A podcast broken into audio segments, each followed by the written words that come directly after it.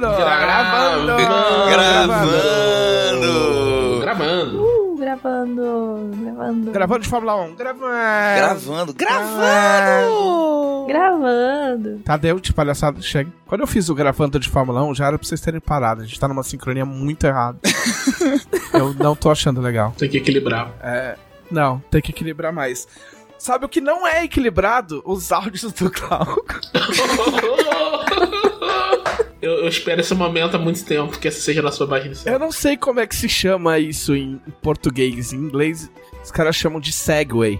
Que é quando você pega um raciocínio, o cara tá no podcast falando uma coisa, e aí o cara pega o último raciocínio do cara e emenda no próximo bloco, sabe? Entendeu? Não sei se tem o um nome técnico em. A deixa? É, é, seria o mais. É, poderia ser. É, poderia ser. Mas enfim, Glauco, Glauco mandando áudios. Acho que é tipo tangente, né? Tipo, você sai por uma tangente. Eu acho que é tipo. Não, isso. sair por uma tangente é você desviar do assunto. É mudar o assunto, né? Não? Tipo assim, o que eu tô falando é tipo assim, você fala assim, ah, então, aí, meu, eu fui na balada e conheci o cara e o cara era muito gato. Ele falou assim, ah, falando em gato, os meus gatos, eles estão aqui fazendo uma puta bagunça, entendeu? Tipo um gancho. Ah, é gancho. entendeu? Só que de um jeito mais profissional, quando é assunto jornalístico de verdade, entendeu? O cara fala, não, porque ah, vou viajar pra São Paulo. Ah, falando em São Paulo, é, em São Paulo hoje tá frio. Enfim. É, áudios do Glauco. Os áudios do Glauco são lendários. Esse é um podcast. Se você nunca ouviu falar dos áudios do Glauco, saiba que eles são lendários. De forma irônica, eu acho que eu vou falar pouco nessa introdução sobre os meus próprios áudios. Ó, se você vai falar pouco, você já começou errado. Não, por quê? Porque eu quero ouvir o que vão falar dos meus áudios. Eu não quero falar, eu quero ouvir o momento Não, especial. aqui é assim, ó. Aqui é assim, ó. Hum. São lendários os, os podcasts do Glauco. Que virou, virou, uma, virou uma gíria, né? Chamar de podcast quando o cara manda áudio longo, né? Sim. Os caras, puta, lá vem o podcast. Mas só, que- só que assim, eu recebi, eu fui agraciado depois de anos. Eu fui agraciado com uma sequência de, de áudios do Glauco, que sim, eram importantes. eu- Isso, eu- nesse ponto eu não estou sendo irônico. Mas eu fiquei muito. Eu fiquei muito comovido. Porque eu, eu notei um cuidado, um zelo da parte de Glauco Lessa. Foi necessário muita Porque- coragem. Foi, foi necessário muita coragem. Porque ele me mandou um áudio de 3 minutos, assim, singelo. E aí eu não lembro se eu respondi em seguida ou se ele já me mandou outro. Porque eu tenho uma política. E a minha política é: eu só mando áudio se a pessoa me mandar áudio. Ou se eu realmente acho que vai ser muito mais rápido eu explicar por áudio, aí eu peço pra pessoa. Falo assim: olha, vai ser mais rápido se eu explicar por áudio do que se eu escrever ou se eu te ligar. Posso te mandar um áudio? E de fato, quando eu quero, que não é o caso do podcast, eu sou uma pessoa concisa e eu realmente consigo. Então, como o Glauco me mandou um áudio, eu acho muito na etiqueta dos, do, do WhatsApp, eu acho muito cuzão. A pessoa te manda um áudio de 3 minutos, aí você responde assim: Nossa, pode crer, por texto. Aí a pessoa te manda outro áudio e você fala: Putz, é mesmo, né? Porque você claramente tá dizendo, cara, para de falar, entendeu? Tipo, eu não tô interessado no, no que você tá me falando. Não era o caso. Então eu mandei um áudio de volta. Eu também não sou de fazer áudios de 30 segundos, mas eu fico de olho também nessa, nessa linha dos 3 minutos. Olha aí. E aí, eu, e aí o áudio, eu, eu, eu, não, eu não vou imitar o Glauco, porque a minha imitação de Glauco não é, não é muito boa. Mas aí o Glauco me respondeu e ele falou assim, ó, Trevisan, vou te mandar um... Porra, já tá quase... Puta, mano, 40 segundos de áudio já, né? É, não, mas ó, Trevisan, mas, pô, vai ser super rápido. Tipo, aí ele fala, fala, fala, aí beleza, deu 3 minutos e meio. Ah, beleza, tranquilo. Glauco gravando áudio. Foi o áudio de Pô, introdução Trevisan, não ia te mandar outro áudio, é. Pô, não ia mandar mais áudio, não, porque eu sei que é chatão. Mas eu vou. mas eu precisava só explicar mais um negócio. Pô, é super rápido, puta caralho, 20 minutos, 20 segundos de áudio. É, então, aí eu vou te falar. E aí, beleza. E aí ele mandou vários áudios de 3 minutos e meio. que, tipo assim, não me incomodou. Eu tô sendo muito honesto. E, e, tipo, eu vou abrir mão da galhofa pra dizer que não me incomodou. Porque era uma conversa realmente que precisava ser feita por áudio. O que eu ia pegar esse gancho é pra falar que existe uma eti- etiqueta muito bizarra de áudio de WhatsApp que é mande áudios de menos de um minuto. Pô, é impossível. Então, E geralmente Várias- quebra, né? São vários, acaba É, sendo então, vários. várias pessoas. Eu não sei se porque talvez, não me lembro, mas talvez antigamente só era possível mandar áudio de, de até um minuto. Mas tem várias pessoas que eu converso que a pessoa manda um áudio de 50 segundos. Aí depois ela manda outro áudio de 50 segundos. Aí depois ela manda outro áudio de 50 segundos. Aí depois ela... Cara, Cara, faça como o Glauco, mande um áudio de 3 minutos e meio, amigo. cara ó, eu, eu, eu tenho uma teoria sobre isso. Eu acho que é porque as pessoas, diferente de mim, elas têm um pudor de chocar a galera com áudios de, de 3 minutos. Aí ela manda um áudio de 3 minutos, só que com 30, 10 áudios de 30 segundos. E, é, Sim, é horrível. só que aí. Mas tem uma vantagem. Tem uma vantagem de picotar assim que você pode responder individualmente cada coisa. Então, mas é isso que eu ia falar. Mandar um áudio de 3 minutos, ou de 10 minutos, ou até de 20 minutos, né? Ou de 40, Pode, né? pode acontecer. Caralho. que, que tem vários assuntos, fica muito difícil de responder, né? Não, calma, Glauco. O quê? Eu vou te dar um, eu vou te dar um, um instrumento de comparação. Hum. Este podcast, quando eles, quando ele está sendo, porque eu faço, as pessoas podem achar que não, mas eu faço podcast com o olho aqui no, no reloginho. Hum. Então, este podcast, quando ele obedece o seu formato mais rígido, ele vai do seu início até os 40 minutos, é o começo de, do podcast, até eu acabar o meu bloco. Sim. Não, então, eu gravo um bloco Tá. do podcast e um pouco mais. Mas aí eu tenho que estar muito. Eu tenho que estar. eu tenho que estar muito consternado, ou inspirado, ou os dois, pra mandar áudios tão grandes assim também. É, o, Mas é uma constante. o, o Thiago já, já viu alguns. Mas assim, é, a questão é que uma coisa que eu me- tento me policiar pra fazer, e às vezes eu, eu falho miseravelmente, é. Eu vou, eu vou entrar num assunto muito complexo e precisa ser por áudio. Eu pelo menos tento cortar por assunto. Isso já me ajuda um pouco, porque mesmo que eu mande um áudio de seis minutos, aí o Thiago já fica assim, puta que pariu, seis minutos. mas, mas é um assunto. Eu tento fazer ser um assunto. Aí se eu mandar um segundo áudio de quatro minutos, totalizando 10, mas esse áudio de quatro minutos foi outro assunto. É, eu, eu acho, eu acho melhor assim. Eu vou ter que defender o Glauco aqui. Não, porque aí, rapidinho, só porque, porque aí eu não me importo de me responder por texto. Mas aí se eu conseguir é, é, dividir por assunto, aí o Thiago dá reply no primeiro áudio, e aí ele responde aquele assunto, aí show. Aí depois ele dá reply no segundo e tranquilo.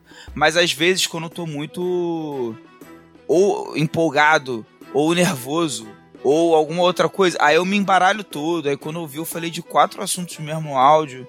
Aí já aconteceu muito. É porque isso aí ninguém vê. Principalmente no Telegram, porque não fica a mensagem apagada. Eu já gravei áudio de 15 minutos e apaguei logo em seguida. Meu Deus. Eu falei assim, não, não, não, não vou fazer isso com o Thiago, não. Ou com, com a pessoa X. Ou com a pessoa X, tipo, já aconteceu com outras pessoas também. Eu falei, não, não vou fazer isso com a Ai, pessoa. não. Já aconteceu isso com o Jorge, amigo meu. Um abraço pro Jorge, que é a pessoa que mais ouve áudios meus na vida. Que eu mandei um áudio de, sei lá, 20 minutos. Eu falei assim, pô, esse áudio ficou muito confuso. Podia ter sido 3 de 5 minutos.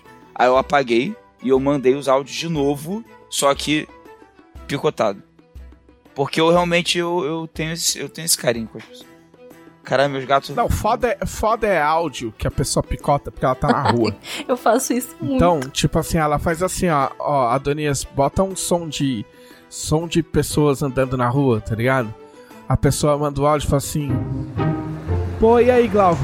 Porra, então, pô, deixa eu te contar um negócio. Tava, a gente tava dando um rolê. Tipo, não, pera só um pouquinho. É 3,50, né, moço? Não, mas eu não. Mas eu só tô com cartão. Aceita cartão? Tá bom, então, então passa no cartão, mas passa.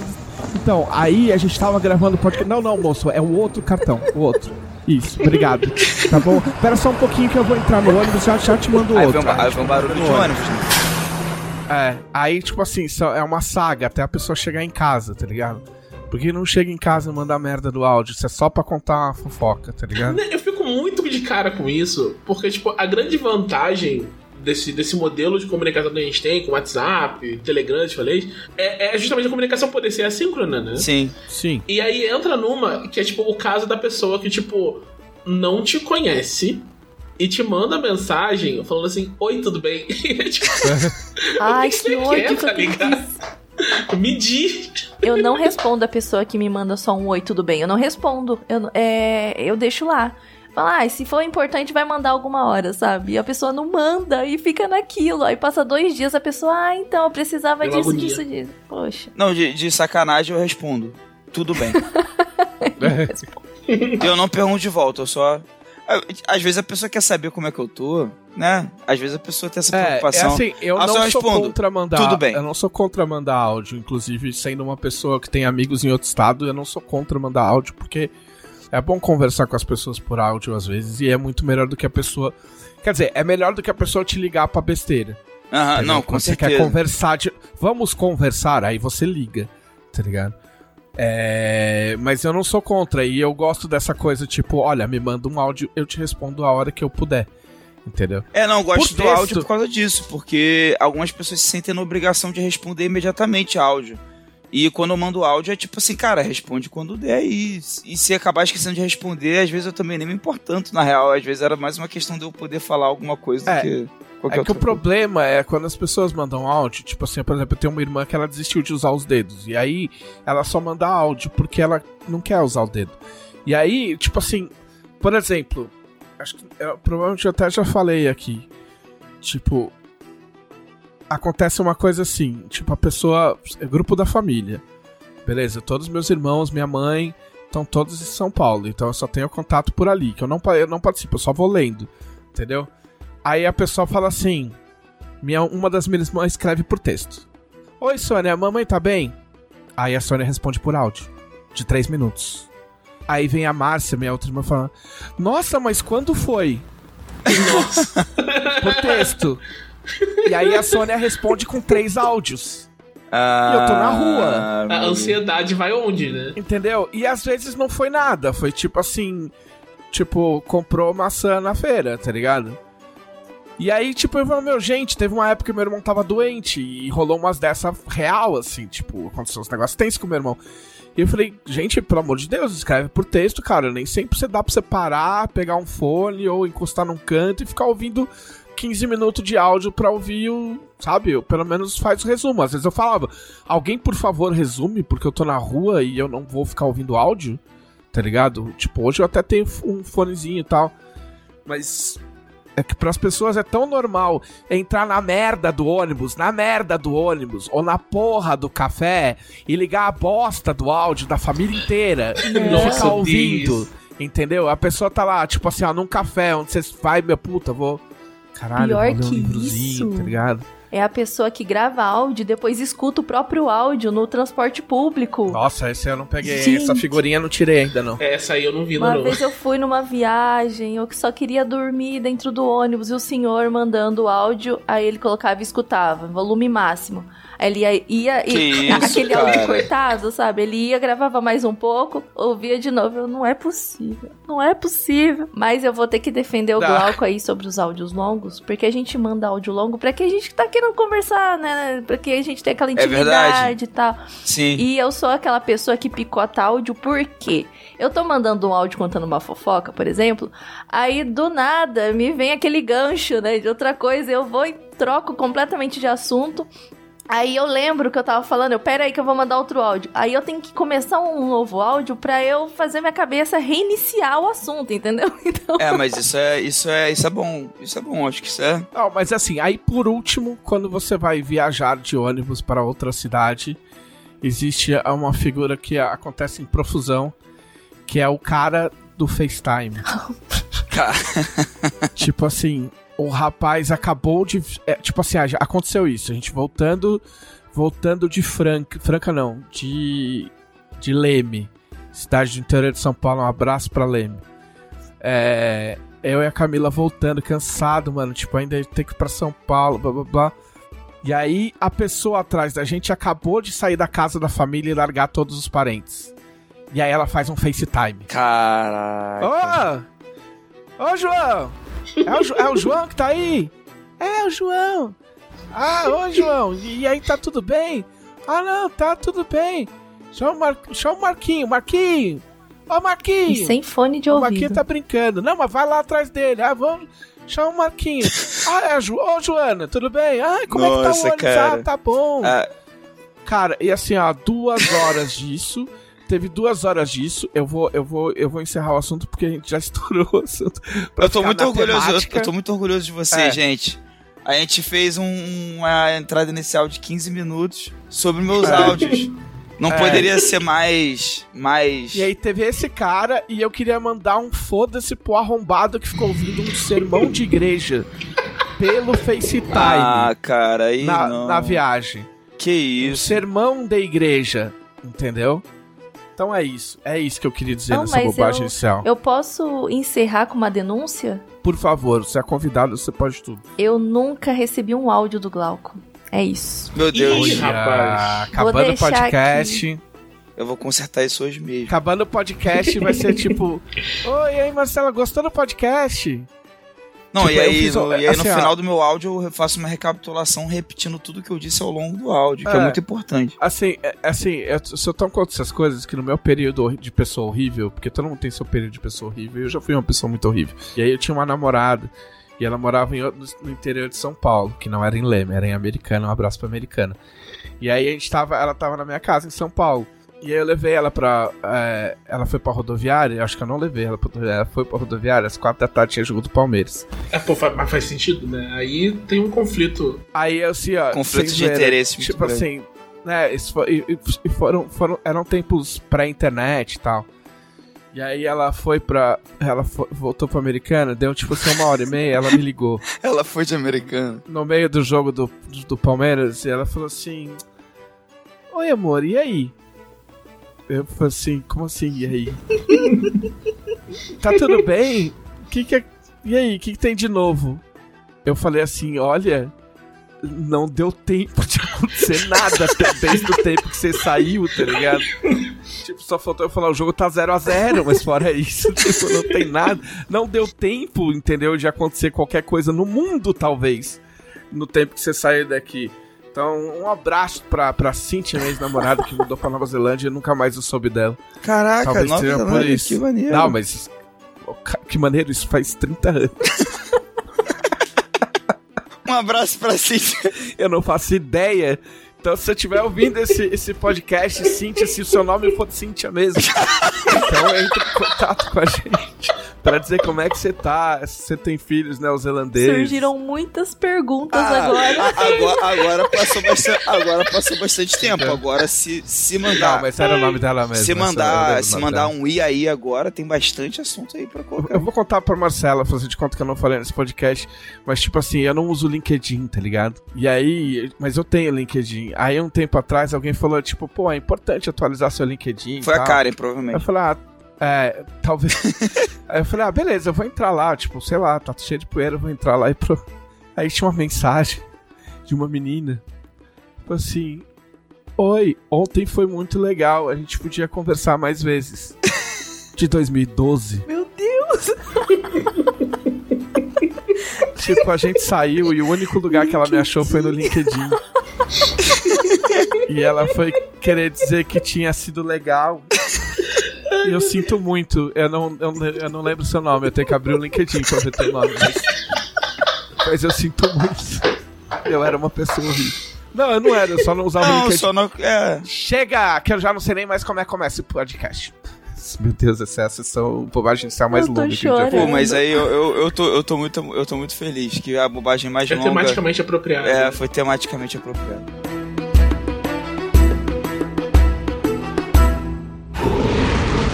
Podcast Dragão Brasil.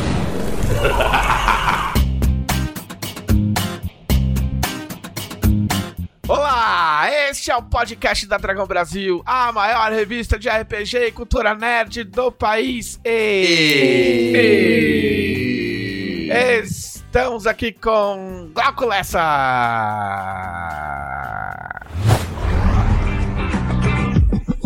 Coé.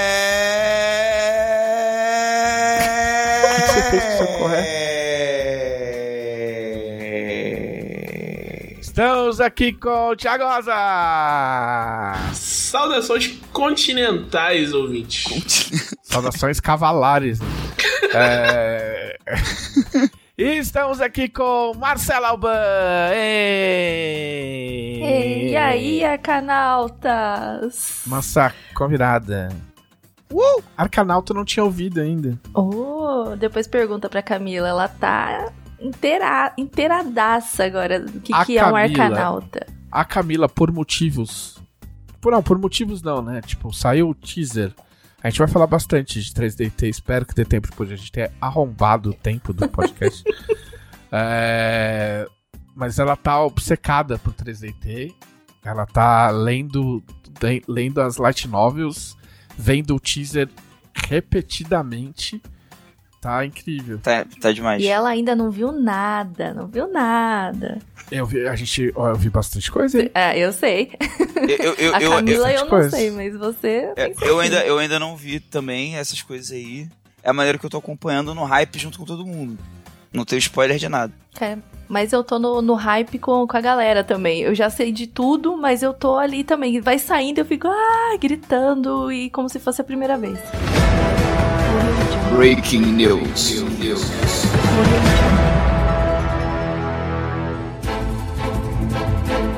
Então agora vamos às notícias da semana. Porque só tem uma notícia, porque é a única notícia que interessa. É. Esta semana. Tipo, pra ser mais preciso. É hoje? É hoje. É hoje. É hoje. Já, já diria Ludmilla. Ludmilla, Sim. né? Falei hoje. Então tá bom. É. Sim, finalmente saiu o financiamento do 3DT Victory. Yay.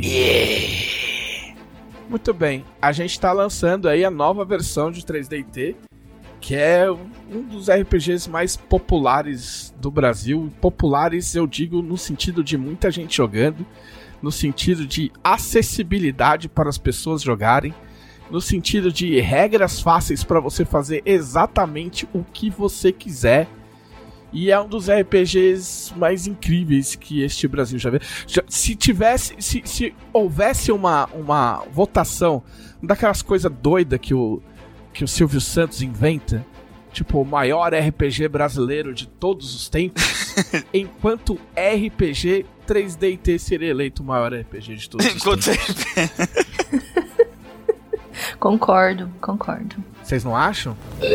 Eu acho mesmo, por aí, é bem por aí mesmo. É o RPG mais, vamos falar assim, é o RPG mais importante da história do RPG brasileiro. Sem 3DT. É, é o RPG das primeiras vezes, que muita gente jogou a primeira vez com 3DT. Eu errei a primeira vez 3DT. Ô, É, é o RPG das primeiras vezes, eu acho. É a porta de entrada pra, pra coisas Exato. piores.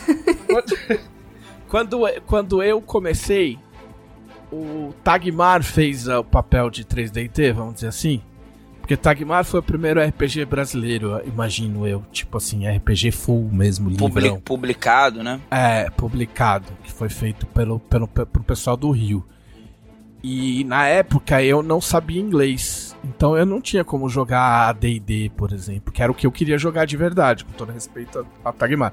Mas o Tagmar ele foi meio feito pra isso, tipo, olha, amigo, você nem todo mundo sabe inglês, então a gente vai fazer o nosso o nosso RPG medieval baseado em, na- em outras edições passadas de D&D, né? Ele já era um ele já era meio um retroclone, tipo, Né, ele, ele era meio que uma, uma OSR sem seu, sem seu OSR. É, é Exato. visionários, né? Visionários. É. E aí ele fazia esse papel. O 3DT, ele tipo fez esse papel pra outras pessoas dobrando a aposta de outro jeito. Porque o 3DT chegava em banca de jornal. Ah, hoje em dia você conversa com muitas pessoas muito bem sucedidas do meio nerd, tech, geek. E todo mundo fala, eu comecei jogando, jogando 3DT, comprando na banca, juntando moedinha, juntando dinheiro que meu tio me dava, jogando no recreio, no intervalo da escola. Os meus amigos, a gente inventava uma aventura na hora e jogava.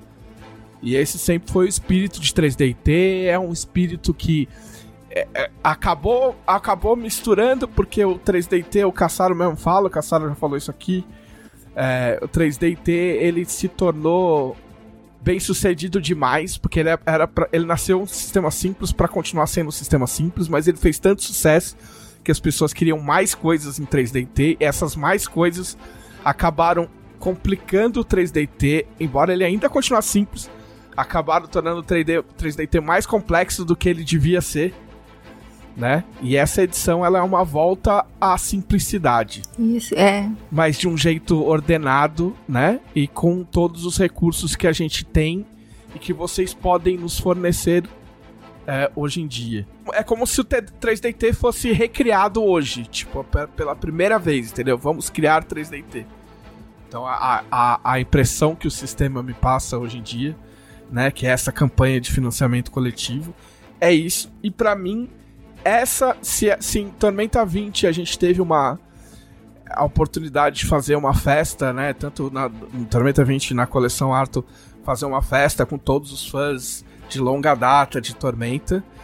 Agora é a vez dos fãs de 3DT que tiveram um papel muito importante na vida de 3DT para o sistema não morrer, literalmente. Porque já houve épocas em que a gente, tipo, né, tipo, ah, a gente estava envolvido com outras coisas e tal, a gente achou que 3DT já tinha cumprido seu papel e os fãs disseram não. Não deixem 3DT morrer. E os trocentos sites, etc o Bruno Schlatter, colaborador da Dragão, é um cara que surgiu pra gente por causa das doideiras que ele fazia em 3DT. Ele fazia rock band 3DT, tudo, tudo, tudo, tudo que você imaginar de adaptação, o Bruno fazia, por isso ele tá na Dragão, por isso ele tá no, no 3DT Victory, né? O Marlon, o Thiago, o outro Thiago, né? Thiago Ribeiro, o Oriebir. Thiago Ribeiro, Oriebir, né? E, e a Marcela também. É, então, assim, aproveitem esta campanha, pra, esta campanha para festejar. A gente não tá dando muitos dados nessa, nessa nesse podcast. Não é que é porque a gente não sabe, mas é porque tipo isso tá, tá, tá saindo agora a campanha. A gente não quer a gente não quer atropelar. Você pode estar tá ouvindo ao mesmo tempo que a campanha tá saindo. Você pode estar tá ouvindo um pouco antes. Mas a gente ainda vai falar bastante da campanha no decorrer das semanas aí. É, a única coisa que eu, que eu convoco vocês é para aproveitarem e colaborarem e seguir a, os, os, padrões que a gente faz. Aproveitem bem a primeira semana. Não deixem o apoio para depois. Quem deixa para depois acaba se arrependendo de alguma forma, né? E, e aproveitem essa festa aí porque tá tudo muito legal. Inclusive o vídeo de teaser tá incrível. Eu já vi o vídeo completo e tá muito foda. E eu não vou falar mais porque eu não sei se eu posso falar mais que isso. Mas é essa notícia. A gente vai falar bastante de 3DT com a Marcela também. Então fica essa sendo a nossa notícia da semana, hein? É, vão lá no, no catarse.me barra 3DT com o E normal. É, agora o E, o, o E é de E, não é o E comercial, não é o E do concorrente de, de Tormenta. É um E normalzinho. É um E que pode ser chamado de S se você estiver no Rio de Janeiro. Se você Exatamente. Exatamente. Certo? Muito bem, agora vamos ao que vocês fizeram na semana passada.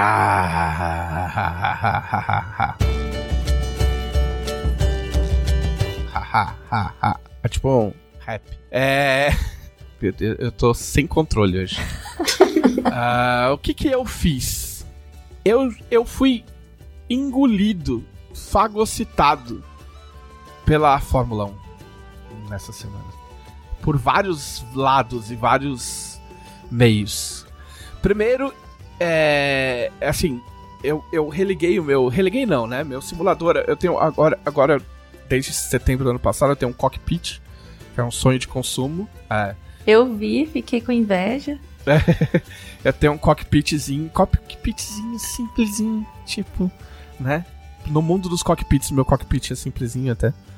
Não, mentira, tem coisas bem complicadas. É, eu tenho um cockpit aqui do lado do meu computador, e, mas assim, eu tenho uma política de que não interessa o quanto eu gaste numa coisa que eu queria muito, eu não me sinto na obrigação de ficar usando o tempo todo, sabe aquelas coisas? Tipo, ai, mas eu gastei tanto. E tipo, ai, mas faz três meses que eu não pego. Ou, ou tipo, ah, nossa, mas eu devia estar tá jogando. Porque isso é um buraco na vida da pessoa, né? Você gastar por um negócio que você gosta, que você tá afim.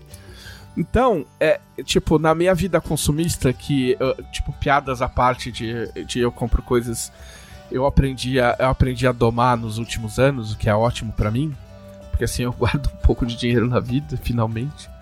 É, eu aprendi a, a, pelo menos gastar em coisas que eu sei que eu gosto, entendeu? Tipo, você sabe que você gosta daquilo. Então, a diferença é assim, por exemplo, eu gosto de fotografar. Então, se eu comprar uma câmera ou alguma coisa a ver com câmera, eu sei que uma hora eu vou usar, porque eu gosto de tirar fotos. Ah, eu posso ficar dois anos sem tirar foto? Posso. Mas uma hora aquilo vai ser usado, entendeu? Tipo, eu gosto, sei lá, de, eu gosto de música eletrônica, então tem coisas aqui que eu tenho. Eu tenho sintetizador, por exemplo. Então, ok, tipo, mas é uma coisa que eu uso menos, então eu não vou comprar o tempo todo. Videogame, tipo, eu amo videogame, então eu revezo meus videogames. Então, eu não vou comprar um taco de hockey, entendeu? Porque eu vi um vídeo de hockey e achei legal, tá ligado? Porque, tipo, eu acho que eu não vou jogar hockey, tá ligado? Tipo, pode usar o taco de hockey pra bater em alguém, talvez. então, mesmo, mesmo no caso do cockpit, que é provavelmente a coisa mais, mais cara de hobby que eu já comprei na minha vida, é, eu, eu fiquei bem com a consciência tranquila de não me sentir obrigado a jogar. Só que aí veio o comichão, né? E, e aí o, o F1 23, que é o jogo oficial de Fórmula 1, é, tava, tava em oferta. Até dia. Até. Até ontem. Ele tava um pouco mais barato. E é uma, aquelas promoções. Sabe aquelas promoção bizarra da Steam? Que tipo assim. Existe a versão Championship, que é a versão mais cara. Que custa 450 reais. E aí existe a versão básica, que custa 300. Aí eles dão um desconto de 50% na versão Championship. Entendeu?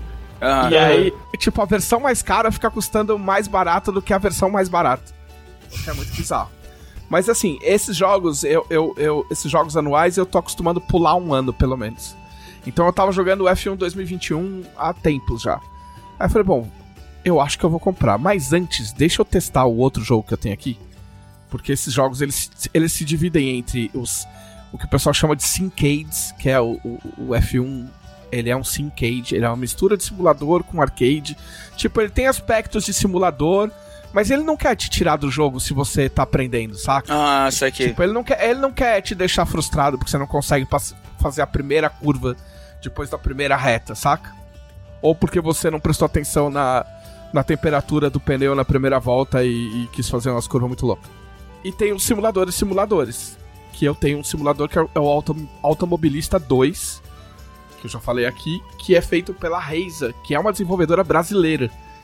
E é um dos simuladores mais bem cotados do mundo, assim, tipo, entre, entre nesse nicho, assim. E eu tenho. E eu, os circuitos são os mesmos, né? Então, tipo assim, no automobilista você não tem a licença da Fórmula 1. Mas eles replicam o carro da Fórmula 1 e eles têm os, os autódromos oficiais.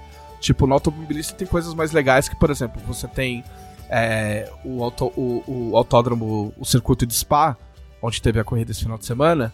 Só que ele tem, eles têm, tipo assim, umas cinco versões de Spa. Desde o primeiro circuito, que era gigantão e, tipo, e morria gente pra caralho. Tipo, ah, Spa 1960, Spa, tipo, 75, que é muito legal. Tem uma versão de Monza, que tem um circuito oval no meio. É muito louco, você fica, tipo assim, torto, assim, é muito legal. Mas enfim, ele tem essas vantagens apesar de não ter licença. Então, eu pensei, eu vou jogar o do automobilista e se, se eu perceber que realmente o do, do automobilista ainda me, me satisfaz de algum modo, eu não vou comprar esse novo. E aí, de fato, me satisfaz, porque eu gosto do, do, do, do desafio do automobilista, né? Mas eu resolvi comprar o F1 de qualquer jeito. Mas enquanto eu jogava o automobilista, enquanto eu jogava automobilista, é, eu tava jogando alegre, feliz e contente. e aí um dos shifters, o shifter da direita do meu volante, que é o meu cockpit ele foi montado todo separadinho. Então, tipo assim, o, o cockpit em si, a estrutura metálica foi comprada com uma empresa, o pedal foi comprado com uma outra empresa. Entendi. O volante foi comprado, o, a base do volante, que não é o volante, é só a base mesmo, o eixo, foi comprado de outra empresa. E o volante é de outro cara, que faz artesanal. Tudo isso é quase, quase artesanal. E aí o meu volante é super legal, tem painel, whatever, cheio de coisa. Só não tem luzinha. Eu queria que tivesse luzinha. E aí o shifter da direita que sobe a marcha quebrou, tipo, do nada, assim. Tipo, eu fui apertar a marcha, o bagulho estalou e saiu voando. Que isso, que do... Tipo, estourou assim. Simulação de Fórmula 1 de verdade. Problemas técnicos É. do carro. Verossímil. É, mas ele é só uma pecinha que encaixada, tipo assim, é uma peça que vai encaixada em outra peça Sim. que fica que fica que faz o contato com o- a versão do botãozinho que é, é como se tivesse um monte de coisa em cima do seu gamepad pra apertar o botão do, do botão da marcha, entendeu? Aí eu falei, puta, quem faz é, é a Hive, é uma empresa Hive de abelha. É, e aí eu fiquei tipo, puta, mano, vou ter que entrar em contato com o cara, vou ter que explicar que eu não forcei, que eu não apertei, que eu não quebrei de propósito. Tipo, meu, foi em setembro que eu comprei do cara. E eu paguei super caro esse volante tal. Eu falei, meu, vai ser um. Mas enfim, vou mandar uma mensagem pro cara, né? E eu mandei uma mensagem pro cara, o cara me respondeu no mesmo dia, falou que ia trocar. Ele falou assim: Ah, eu já, meu, eu já descartei esse tipo, esse, esse modelo. Eu vou te mandar um modelo novo e eu vou te mandar um modelo novo pros dois shifters, né? Porque faz sentido. Tipo, É, da direita sim. e da esquerda. Pra ficar É. igual, né? E aí, se você tiver qualquer problema pra montar, você me fala. E aí o cara mandou e na terça-feira já tinha chegado. Olha só. E de fato é, é, tipo, é, ficou muito melhor. Então eu queria deixar um abraço real, assim, pro pessoal da Hive. Tipo, caso você se interesse por, por, por simuladores, procura volantes e Hive no Google, que você vai achar o, o site deles. E eu, tipo assim, recomendo de verdade, porque tanto na compra quanto agora, o tratamento dos caras foi muito legal. Tipo, obviamente se justifica, né, pela índole da pessoa. Se justifica também porque é um mercado muito pequenininho tipo, muito artesanal, em que todo mundo se conhece. Então, obviamente, também, né, prestar um serviço ruim é muito prejudicial. E é um bagulho caro, é um bagulho, tipo, caro de produzir, caro de comprar, enfim. Ah, mas eu, eu tava falando que eu acabei comprando o F1 porque é diferente você ter as licenças. É, um, é, um, é, é, um, é uma sensação diferente de jogar, porque ele, ele é um. Mesmo quando você coloca tudo pra simulação, ele te pega um pouco na mão, entendeu? Tipo, ele não é tão punitivo. Então eu vou dar um exemplo pra vocês da diferença entre os dois simuladores, o automobilista e o F1 23. No F1 23, eu joguei um dia e assim, eu jogo sem, né? Assim, eu tô, eu tô, eu tô deixando muito claro o meu mérito. Eu jogo sem nada de assistência. Tipo, é, É tudo no braço. é tudo no câmbio manual, não tem, não tem controle de tração, não tem porra nenhuma. Se, acelera, se, se você acelerar demais, você roda. Entendeu? É, e aí, eu fiquei jogando Spa, porque Spa era o- o- o- o- a corrida do final de semana, que foi ganha pelo Max Verstappen. Eu não falo mais de corrida, porque sei que só quem ganha é Max Verstappen. E aí eu cheguei, o meu último tempo, o meu último menor tempo foi 1 minuto e 52 segundos e alguma coisa. Eu olhei a classificação da corrida do é, é, é, pro grid do final de semana e eu ficaria em oitavo no lugar do Pô, Pierre, no lugar do Pierre Gasly. Tá bom a beça. Eu falei, porra, tô foda, né, mano? Caralho. porra, oitavo no grid? Porque eu não jogo corrida, eu só, só jogo time trial, que é o que eu gosto de fazer. Uhum. Eu falei, ah, vou pro automobilista e vou destruir. eu vou acabar com essa merda. E aí eu fiz dois minutos. Pois é, né? faz uma diferença. Tipo assim, oito segundos é igual a oito anos na Fórmula 1, entendeu? É, 8 segundos é muita coisa. Tipo, é um absurdo. Então aí é pra você ver a diferença entre um, entre um simulador simulador, que os, leva, os, ca- os caras levam em conta, meu, o atrito da, da pista, o pneu que você pegou, o gasto do pneu, o tempo que você tá rodando, se você pegou a zebra, pegou a zebra ou não pegou a zebra, enfim, todas essas coisas. E um Syncade, que também é legal. Tipo, os dois são legais, tá ligado? São formas diferentes. É. É que, é, é que essas coisas de simulador é, é legal porque os caras vão colocando mod e outras coisas. Então, tem um, tem um. Tem um bagulho que não é um mod. Ele é um. Ele é um aplicativo, chama Crew Chief. Que serve pra vários simuladores. E aí o Crew Chief é como se tivesse uma equipe no teu ouvido te dando os dados.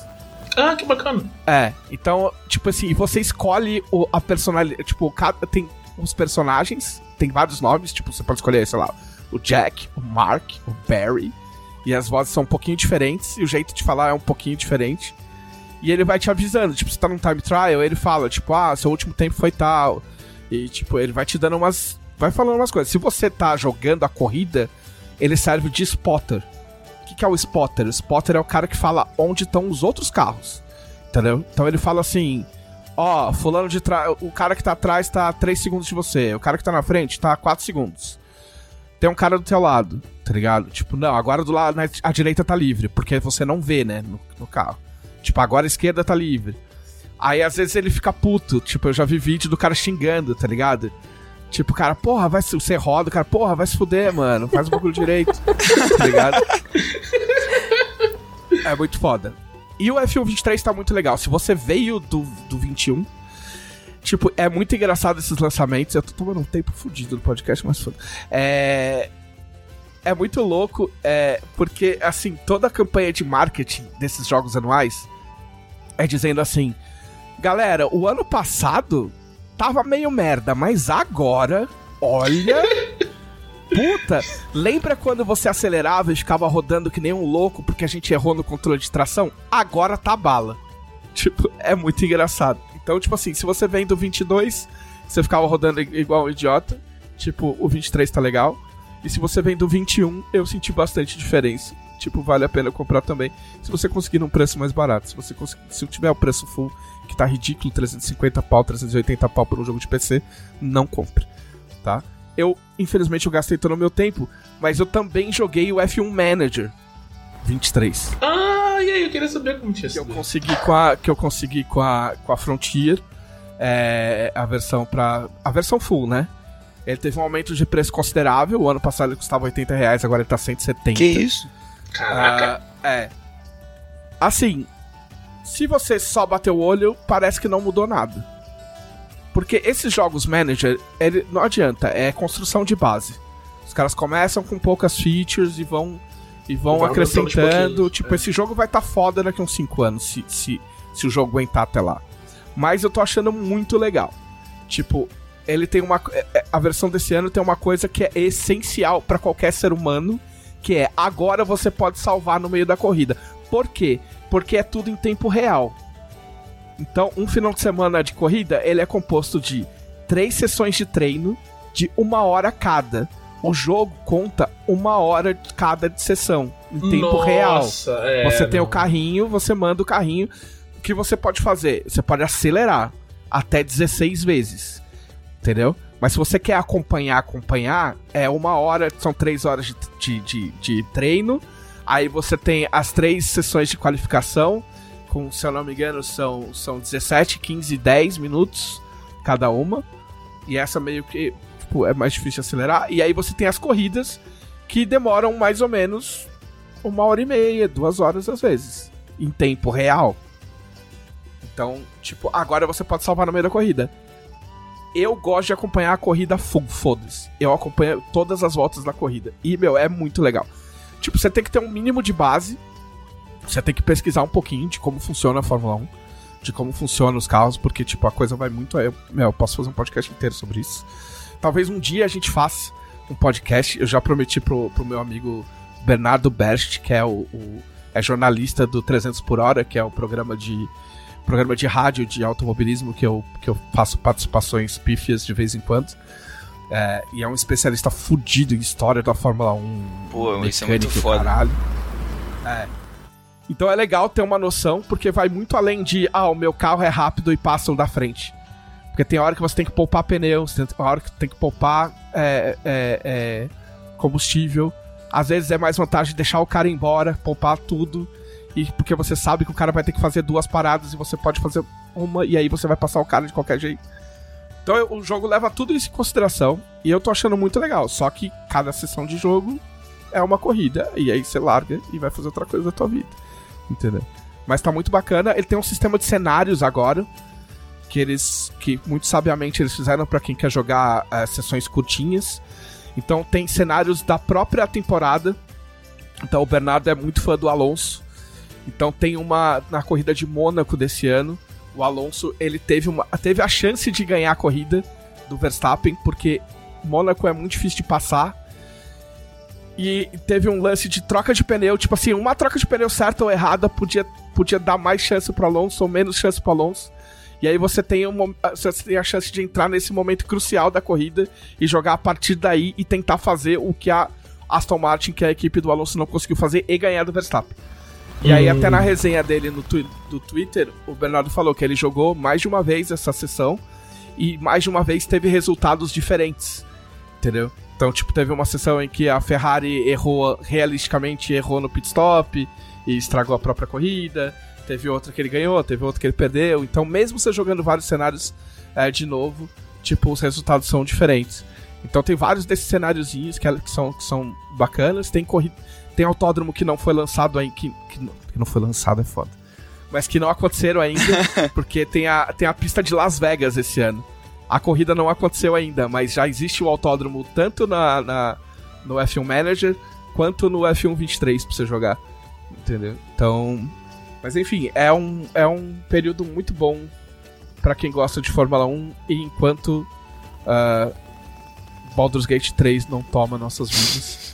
Gostaria de deixar um protesto ao Baldur's Gate 3, porque eu comprei esse, esse jogo há 3 anos e a, amanhã sai a versão full e amanhã eu não estarei em casa. e eu vou perder o final de semana do. Vou perder não, porque eu vou fazer coisas legais, mas eu perderei o final de semana de lançamento de Baldur's Gate. E quando eu voltar, eu terei que ir direto para o trabalho. tem, que, tem que reinstalar, hein? Hã? É, Tem né? que instalar. Não, assim, eu, os caras colocaram, né? Eu vi o último reporte deles na Steam. Aí eles falaram assim: Ah, estamos trabalhando para que Baldur's Gate seja jogado no Steam Deck logo de cara. Eu. Hum, será que eu devo levar meu Steam Deck pra viagem e jogar Baldur's Gate na viagem? Você vai levar. Eu não sei ainda, tô pensando. Não, eu tô te falando, você vai levar. Mas, cara, eu não sabia que. Pô, nem sabia que o Steam Deck segurava, porque. Não, ele- então é eles, eles falam. É que assim, ó, o Steam Deck, ele, tipo, falou muito rápido, porque agora já foi mesmo. Mas o Steam Deck, ele meio que segura tudo. É um PC. Você pode jogar os gráficos lá pra baixo. O grande problema do, do Steam Deck segurar é a bateria. Quanto tempo de bateria segura. Se você for jogar. Você pode tentar jogar é, é, God of War com meu, os gráficos gráfico fudido e blá blá blá. Só que tua bateria vai durar 40 minutos. Entendeu? Então, tipo, eles falaram que, tipo. Meu, o grande, e outro problema é, são as fontes. Tem jogo que a fonte fica muito pequenininha e fica meio impraticável. Eu Pô, não no Baldur's Gate talvez aconteça isso. então, né? mas é que se eles estão falando que eles querem deixar o certificado, normalmente o certificado é, tipo, as fontes são legíveis. entendeu? Entendi. A, a- Já é a- pensado. é, a. Valve, a Valve certifica esses jogos. Tipo, tem jogos que não são certificados pela Valve, mas dá pra jogar. Mas a Valve certifica e quando a Valve certifica, ela dá graduações. Em algumas graduações você clica lá, ela explica, ah, por que, que tem essa graduação? Aí às vezes, tipo assim, ah, a gente tirou uns pontos porque a leitura é meio complicado. Mas todo o resto dá pra jogar, entendeu? Então, dá- eles querem deixar pra jogar, tipo, de repente dá pra arriscar. Eu não vou dizer que eu não vou levar. Mas, tipo, não sei, o Glauco. Glauco, Gla- Glauco, Glauco rolou um Ela Inception. profetizou. É. Muito bem. Por minha causa, todas as outras pessoas fixas do podcast vão ter que falar rápido. Ha! Menos a nossa convidada. Por quê? Porque eu mando É nesse isso. lugar. Entendeu? Entendeu? Eu mando tanto nesse lugar que eu vou passar mais 3 segundos falando que eu mando aqui. Então eu mando aqui. Muito bem. Pra tornar o desafio ainda mais apimentado, Glauco Lessa, o que você fez em 30 segundos? Então, galera, é, essa nossa última semana eu, eu respirei, me alimentei bem, dormi minhas 8 horas e é isso.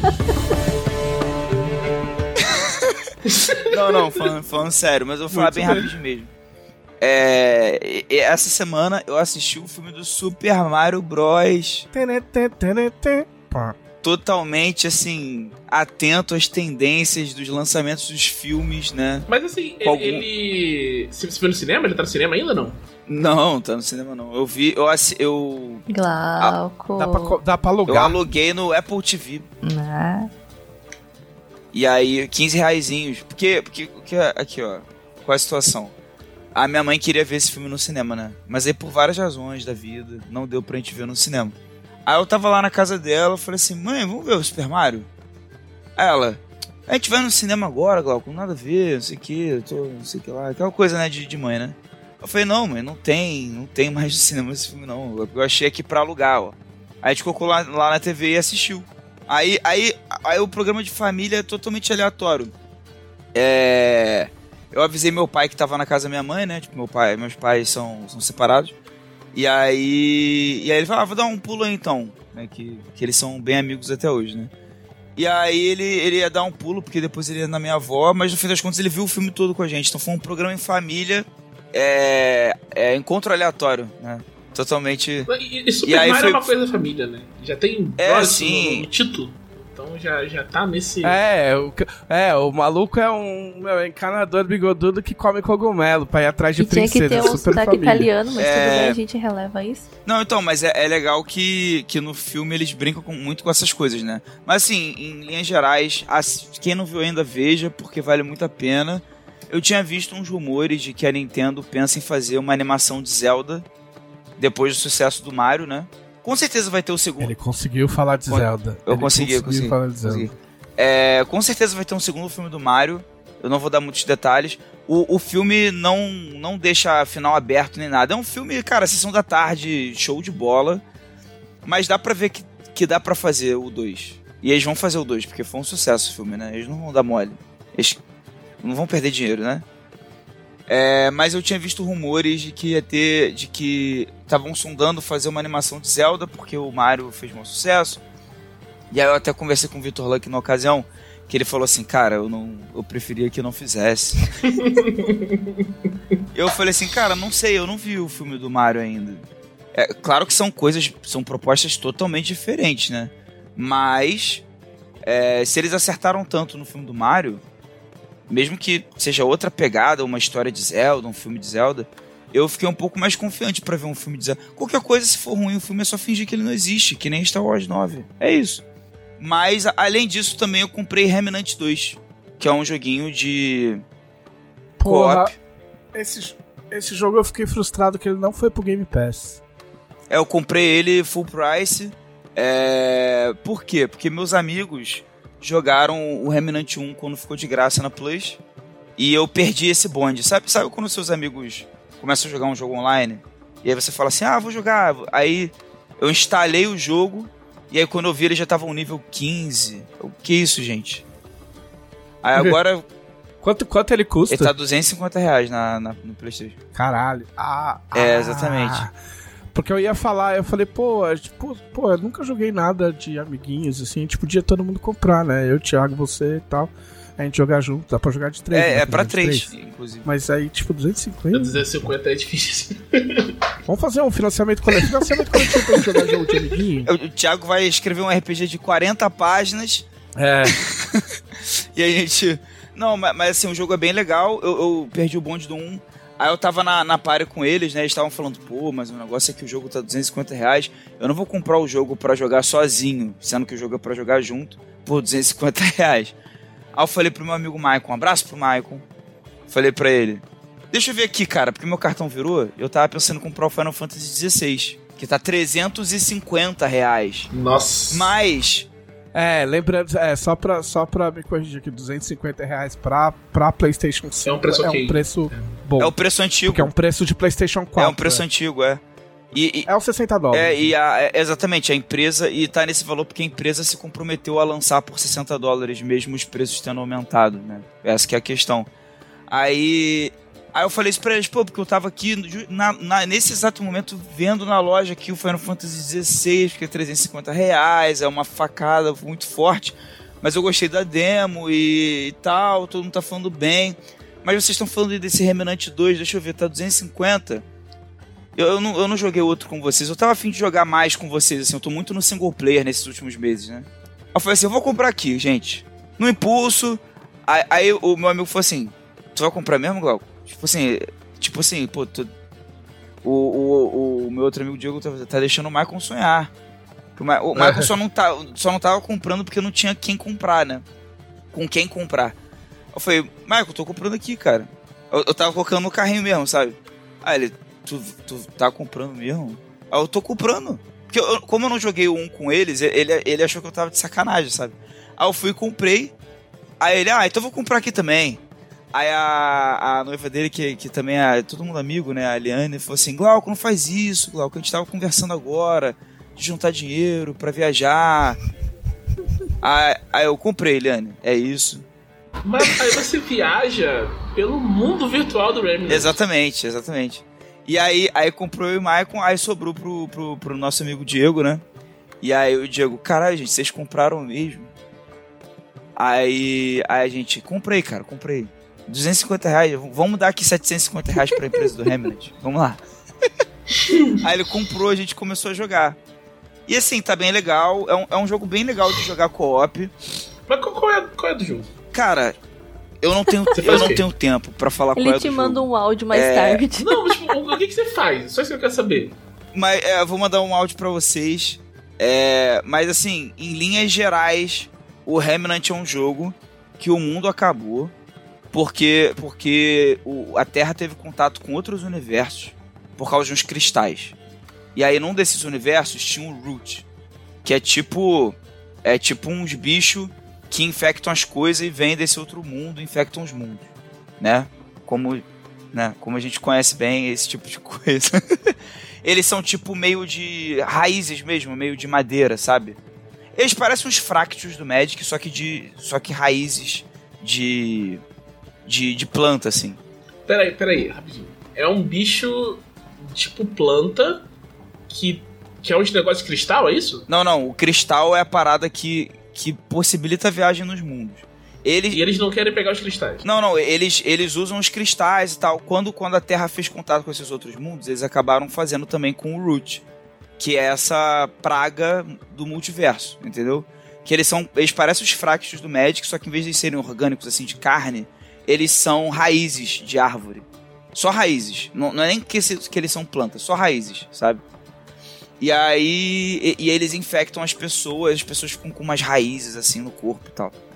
É, e aí a Terra acabou, só que você tá jogando já muito tempo depois da Terra acabar, um, um esquema meio Fallout, né? É, e aí você é uma dessas bases em que ainda tem os cristais. E aí a história do 1 e do 2 giram muito em torno de, de pessoas que tiveram que reativar o cristal para entrar nesses universos, para resgatar alguém ou para fazer algum tipo de, de missão doida lá. E aí o jogo se justifica nisso. E ne- nessa vibe parece o Destiny, porque o jogo tem muita lore. E eu tenho impressão jogando dois que a lore é mais bem explicada que no Destiny, que são umas cutscenes foda, falando uns nomes com, com caixa alta no- na primeira letra. Ninguém entende a lore de Destiny. ponto. É, e, e no, no, no Remnant você fica um pouco confuso. Eu fiquei um pouco confuso porque eu tô jogando dois, né? Eu não joguei o primeiro. Mas eu vi um vídeo no YouTube e eu consegui entender. E quem veio do 1, meus amigos, eles entendem. Tipo, eles sabem, pô, esse personagem aqui, pô, essa ameaça aqui desse, desse mundo e tal. É. Mas assim, é, é muito rico de. Mas é muito rico de lore nesse sentido Dark Souls, sabe? Que tipo, tem coisinha que você lê no item e você fica assim, ah, aí você pode ir a fundo depois na internet pra entender melhor. Mas a história do jogo tu entende o que você precisa fazer, sabe? É, o legal é que é um jogo de tiro, mas ele é um jogo de tiro em terceira pessoa por cima do ombro, assim. Ah, tipo um Gears of War. É, eu não, não tô ligado nisso. É, só que aí você tem uma, você tem build pro personagem, meio parecido com Destiny. Só que a build não gira tanto em torno das suas armas. Você pode trocar as armas também, mas gira mais em torno de habilidades do personagem mesmo, bem RPGzinho assim. Você tem a sua classe, é, mas além da classe você tem tipo habilidades que você destrava e você pode ir pontuando, distribuindo pontos conforme você passa de nível, sabe? Na- nas habilidades que você quer fazer. E aí é isso, é bem legal, o jogo tá bonito, assim. É... No PlayStation 5. É... Eu. Assim, 250 reais é caro, né? Mas é aquela coisa, né, que o televisão falou. É, hoje em dia os jogos. É, é o preço e hoje em dia os jogos estão tudo 350. Eu abri mão do Final Fantasy XVI, ele vai ter que esperar a virada do próximo cartão, né? Do próximo mês. Ou alguma promoção, que eu acho improvável pro Final Fantasy XVI. Não, esquece, promoção da Square não existe. É. Talvez na mídia física, quem sabe.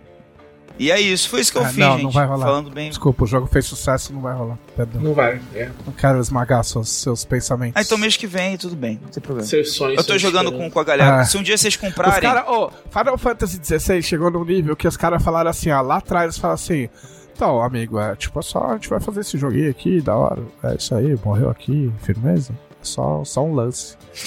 e os caras agora já estão no esquema tipo, ah, galera, se a gente fosse fazer mais coisa, o que, que vocês queriam, hein? Porque, né, se bobear, quem sabe, né? Fez tanto sucesso, a gente ganhou tanto dinheiro, que tal, que tal a gente fazer mais uma Final coisinha? Fantasy XVI É. 2. Final Fantasy XVI 2. Não, isso, isso, isso existe Final Fantasy? Não, eu sei, eu sei. Mas é, é bem possível que façam, né? Fez maior sucesso. O, o, Tem com o 13 e com o 10. É, o 13 teve 3.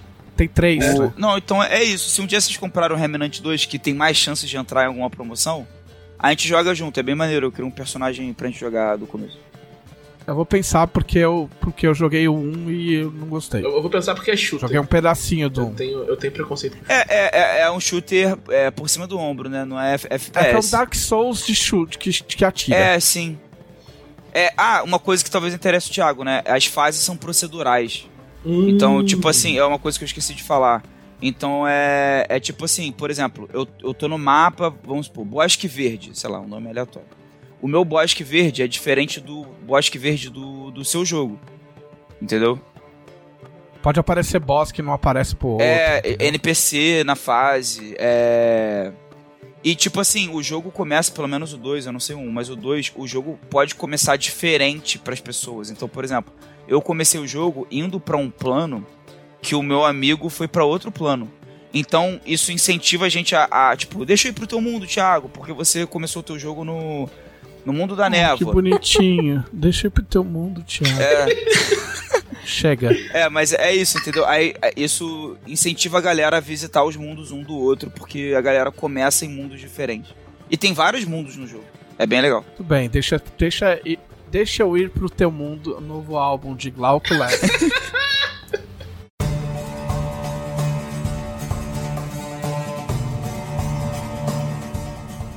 Thiago, Ai, pô, eu vi.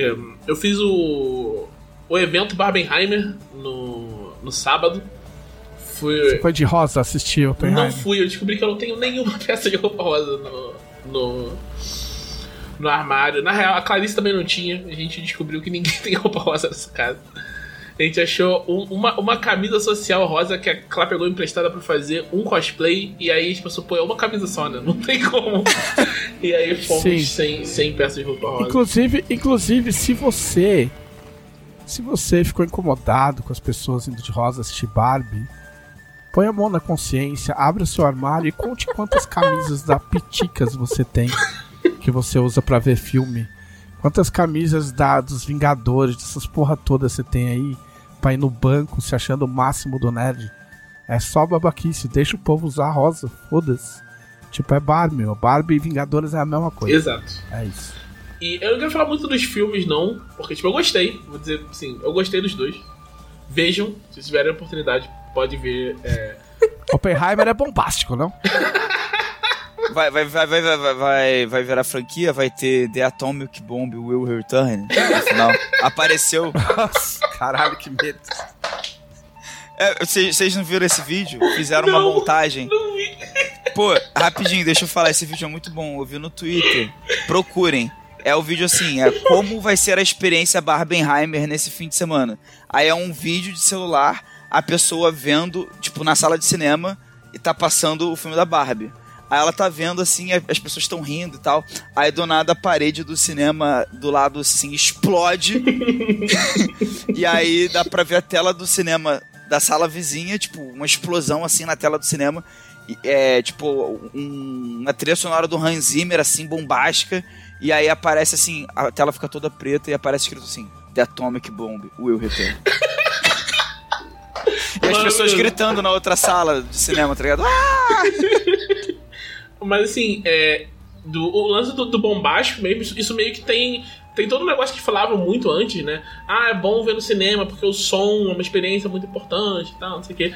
E eu acho que realmente faz, faz diferença. Assim, se você não for ver no cinema, for ver depois, você vai entender o filme igual, você vai, tipo, sentir o filme igual, você vai entender o que cara tá querendo dizer igual. Mas, tipo, o, o som faz muita diferença no, no Oppenheimer. É mesmo, aquelas assim. trilhas sonoras do, do Hans Zimmer. Tum, tum, tum, tum. É tipo, é- eles têm. É, é som de explosão mesmo, assim. Ao, ao longo eles usam vários sons de explosão em alguns momentos pra mostrar coisas dos personagens e tal. E, e- e o impacto que eles têm por ser o som de cinema é, é muito grande, assim. Eu eu não vou falar muito do- dos filmes, não, porque eu acho. Tipo, acho, é, é bom ver, filmes estão no cinema ainda, sabe? Tipo, vão lá mesmo, é bem legal. Mas o que eu fiquei. A coisa que eu fiquei mais pensando depois é como o cinema tava cheio. Eu não vejo o cinema cheio assim desde tipo. É, não é nível Guerra. Infinita, assim. Não é nível Guerra Infinita. Guerra Infinita, é, eu, eu não consegui ir no cinema pra ver na primeira semana. Porque as sessões estavam lotadas e tal. Então, tipo, tu não conseguia ver o filme. Mas, tipo, tava cheio, era coisa tipo, de, de ter fila pra você pegar. Tipo, você tem que programar o tempo pra você comprar pipoca pra dar tempo de você entrar no filme e, e não perder nada, sabe? É um negócio que eu não. Sei lá, durante todo o período de. de- Desde, desde a pandemia, né? Eu não vejo isso acontecer em coisa nenhuma. Sempre que eu vou no cinema, eu até vou no cinema, tipo, com certa frequência, porque tem do lado da minha casa. Tem dois do lado da minha casa. É.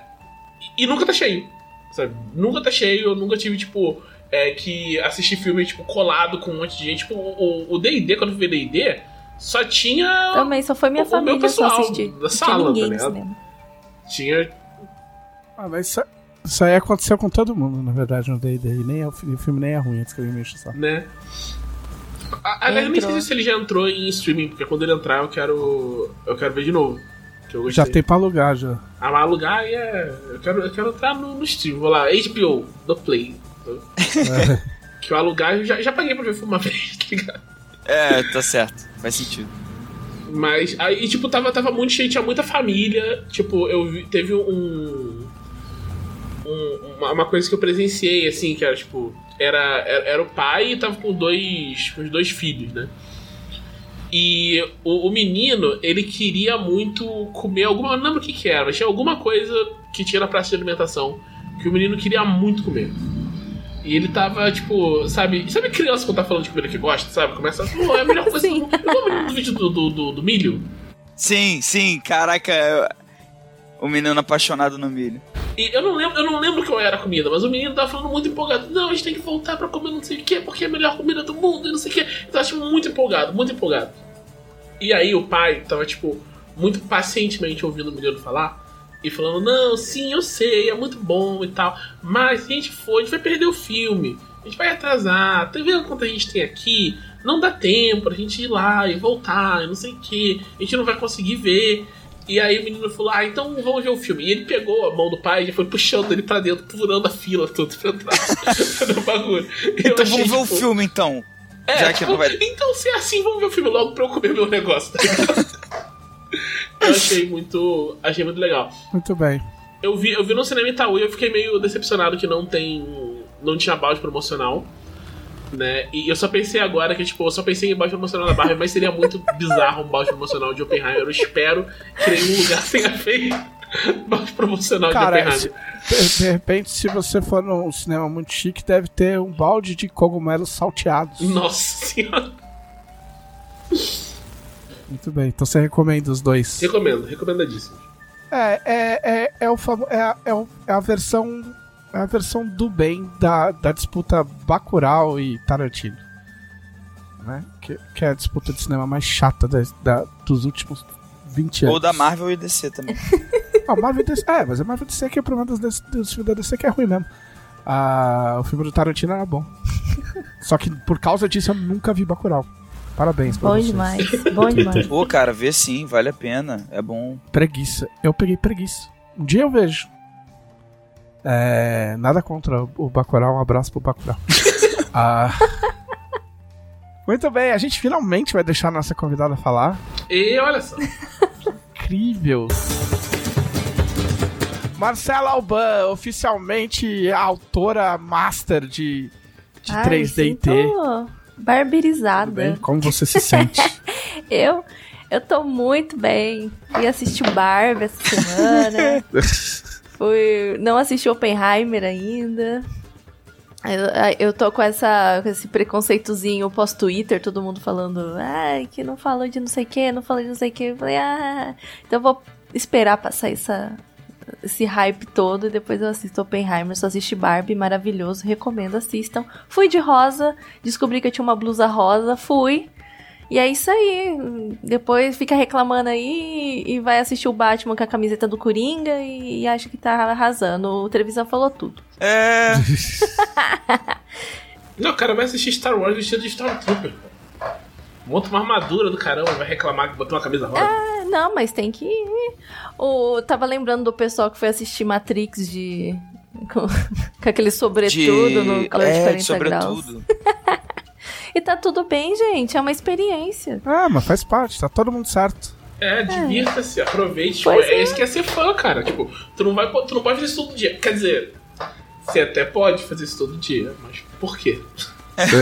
Pô, isso me lembrou a Mulher de Verde. É, talvez o Thiago conheça essa lenda. Vocês com certeza não Mulher conhecem. de verde? A Mulher de Verde é- era uma senhora, eu acho que ela faleceu, se eu não me engano, que ela, ela morava em Campo Grande, minha terra natal, e ela tinha esse nome porque ela sempre andava de verde.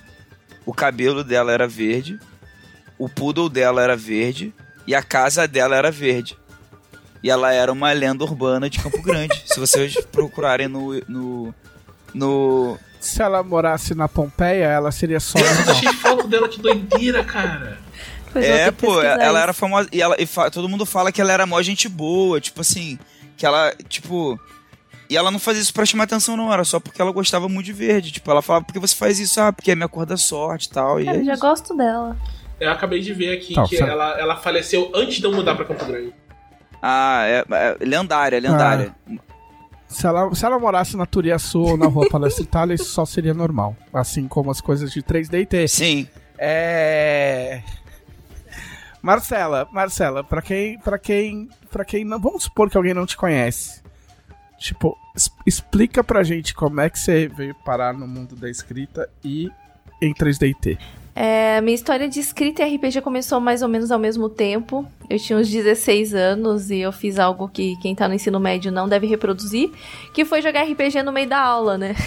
No meio da Eu aula. vi, Aí, ó. eu vi dois moleques, assim, porque antes o RPG não era tão popular como tá agora, né? A gente era meio esquisito na, quando a gente era adolescente, né? e aí tava dois meninos assim lá, cabeça junta, assim. E eu não queria prestar atenção na aula. Eu falei, ah, o que, que vocês estão fazendo? Eles, ah, a gente tá jogando RPG. E o olhinho até brilhou porque não tinha ninguém pra jogar, só tinha os dois, né? Ah, quer, quer jogar? Tá. Falei, mas o que, que é isso, né? Eles, ah, tá, me apresentaram tudo, era um sistema próprio lá que eles, que eles mesmo fizeram pra jogar em dupla. E sentei lá e pronto, acabou minha vida, né? É, a gente jogava RPG todo dia, acabou o ensino médio, era todo domingo. E o, o primeiro RPG que eu joguei foi de Naruto. Olha aí. Agora o televisão vai, vai juntando os pontinhos. Sim. E eu não assisti anime naquela época. Eu, eu era uma, uma garota chata, eu não assistia anime, eu achava tonteira e tal. Tinha todo... Ah, eu escrevi exatamente isso no meu, no meu editorial passado. Sério? No, no, num, texto que eu escrevi na, na Dragão passado. O, o que que você falou? Que eu odiava anime e mangá, eu achava idiota e achava tudo a mesma coisa e achava besta. E aí hoje estamos aqui. Então, estamos aí. Aí eu. Aí eu, eu- Era uma campanha de Naruto tal, e eu não sabia nada. Então eu fui pesquisar, né, pra eu saber qual clã que eu ia ser, tal, tal, tal. E aí eu acabei lendo o, o mangá, passava a madrugada chorando por causa dos Abusa e tal. E ai meu Deus. Aí passei ódio depois da guerra. E, e, e quando você tá lendo o mangá e você tá fissurado naquilo, né? Não só o mangá, mas qualquer coisa.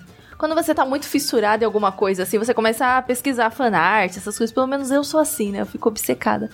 E eu fiquei obcecada com Naruto e comecei a procurar fanarts, fanfics. E daí eu li todas as fanfics que existiam no- nos sites em português, daí eu fui pros em inglês, aí eu não sei falar inglês, aí o que, que eu colocava? No Google Tradutor, aí eu traduzia os capítulos de fanfic completamente obcecada. E quando você não tinha mais nada pra escrever, é, para ler, né? Eu não tinha mais nada pra ler, o que, que eu fui fazer? Eu fui escrever fanfic, né? E eu passei um tempo desempregada. Então eu fiquei só jogando RPG, lendo mangá, assistindo anime e escrevendo fanfic. Foram quatro anos com 60 fanfics escritas. Apenas. Nossa. tá lá, gente, tá lá ainda.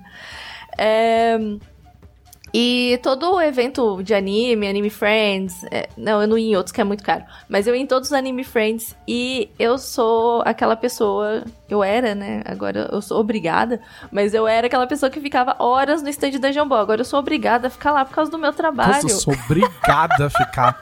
A gente acorrenta ela. Corrente ela. Tamo junto, Marcela. Não, mas-. Não, é. Foi onde a gente se conheceu, inclusive. Foi onde a gente se conheceu. Foi na Bienal, Trevisan? Foi, né?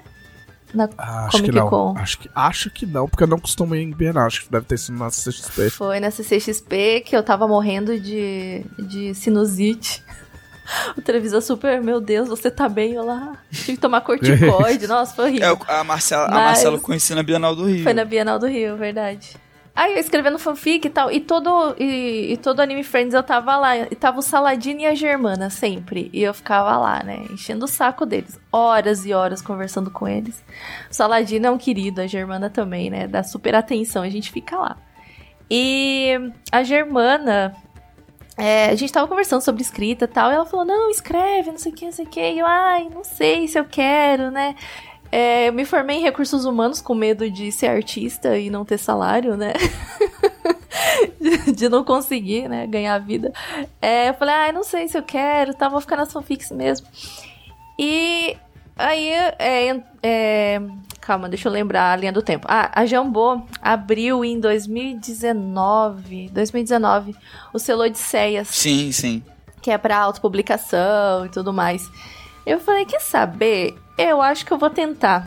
E eu peguei a fanfic que eu menos gostava, porque eu gostava muito de escrever em terceira pessoa. E eu escrevi essa fanfic em primeira pessoa. E o Trevisan eu peguei vai a que eu menos bolado. gostava. Não, Depende. depende. Depende. Ixi, por quê? Por quê? Não, a primeira pessoa do presente. Eu vou repetir o que eu falo É. sempre. Não é que não pode escrever na primeira pessoa do presente. É, que é, que É é, difícil. mais difícil já quem tá tentei. começando. E a chance de fazer cagada é gigante. E por um motivo que eu desconheço, as pessoas insistem em começar escrevendo na primeira pessoa do presente, fazendo cagada. Porque eu sempre aposto e eu sempre ganho que até no máximo a segunda página a pessoa erra o tempo verbal. e é real isso. É verdade, não é é verdade. não é- Era das não é arcas. sacanagem, não é. É tipo, é um, é uma, é um fato técnico, entendeu? Mas a pessoa, tipo, pessoas sabem escrever, pô, escrevem em qualquer tempo verbal, em qualquer, qualquer narrativa. Não, a Era das Arcas é em primeira pessoa no presente e eu errei muitas vezes. É difícil de É fazer. difícil. É difícil de Mas fazer. aí você precisa de uma equipe da hora pra, pra pegar essas coisinhas aí e tal. Sim, mas é o que eu digo assim, você é uma escritora. Se pra Imagina você pra- é difícil, imagina pro Luizinho da oitava série, Gente, é entendeu? difícil. Mas eu comecei Então. com terceira pessoa, aí eu escrevi essa fanfic em primeira, foi um horror pra eu terminar ela. Eu ficava, meu Deus, que personagem insuportável, meu Deus, ela é muito chata. E eu acabei ela, mandei, é astral. Dez dias depois, eu acho a Karen me manda, ó, Marcela, a gente gostou. Nossa, foi o melhor dia da minha vida. Eu fiquei gritando, pulando e tal. E hoje vocês não podem falar mal de Astral, porque é o meu nenenzinho. Eu vi vários feedbacks legais do, do Caçaro, do Caldela. É, então eu acho que é, é boa a história. Eu acho, só acho, assim, que, que, Tá certo. que Astral foi legal. E foi Astral que abriu portas pra mim. é, nesse meio do RPG, pra escrever RPG. Que na Comic Con, né, que eu conheci todo mundo, conheci o Trevisan, o Caçaro. É, a gente tava. Eu tava arrumando os livros assim, chegou o Caçaro falando: E aí, Marcela? Eu, nossa, o Caçaro sabe meu nome, meu Deus.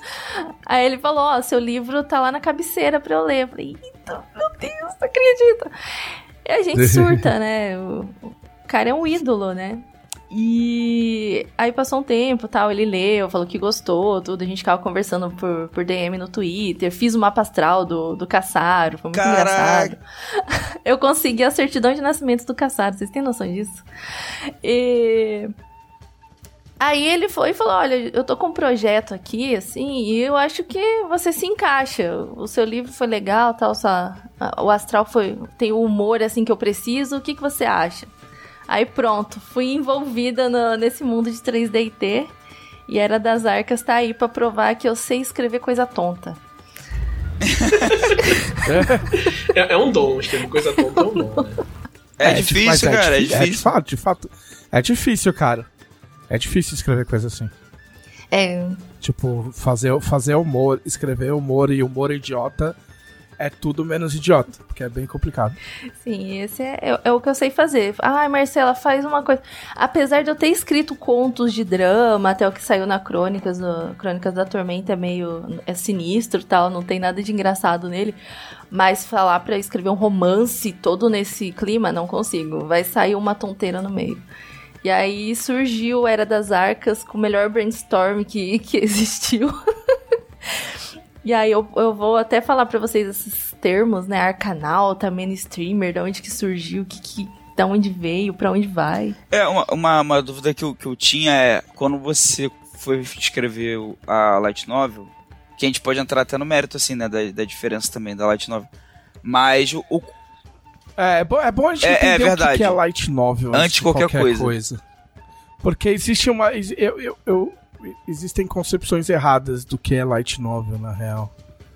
Explica pra gente, Marcelo. o Thiago me corrija também se eu, se eu falar alguma coisa errada, mas é, light novel ela faz mais sentido no japonês do que em português. Porque em português é, é, parece que você tá, tá diminuindo a qualidade do, do texto, que não é isso. É exatamente. É, em japonês, depois o Thiago, acho que ele vai conseguir explicar isso melhor, tem dois tipos de escrita. Ou mais, até. E as light novels são o tipo mais simples de escrita. Então são romances leves. Por favor. É, deixa eu, deixa eu complementar pra, pra, pra gente adiantar esse lado. O, em, em japonês existem tipo, três alfabetos. Um deles é o kanji. E o kanji, ele é muito extenso. Você tem uma quantidade enorme de, de kanji, acho que tipo, chega a, a 10 mil o total. Mas se for olhar os que são mais fora. Em geral, são 3 mil kanjis que você aprende até o final da, da faculdade, sabe? E porque você vai aprendendo coisas específicas de cada áreas depois que você vai estudando, enfim.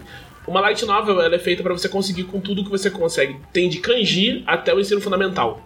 Então, você é, é mais fácil de ler uma light novel até do que uma shonen jump, dependendo do que você estiver lendo.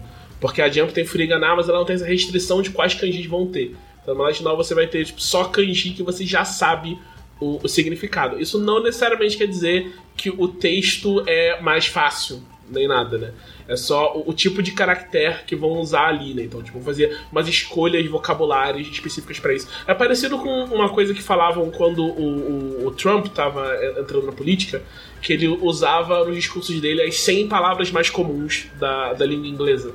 Então vai nesse sentido, assim, sabe? Tipo, você não vai empobrecer o texto, mas você vai tornar ele mais acessível. Mais é, em português seria um texto mais leve. E, e, com ilustrações, né? Então as ilustrações também é uma parte que bem característica das light novels. Então, tipo, Era das Arcas tem a, a genial Erika Wano, né? Ilustrando os capítulos. Nossa. Então tem, tem ilustrações de duas folhas, tal, coloridas e é magnífico, o livro é lindo.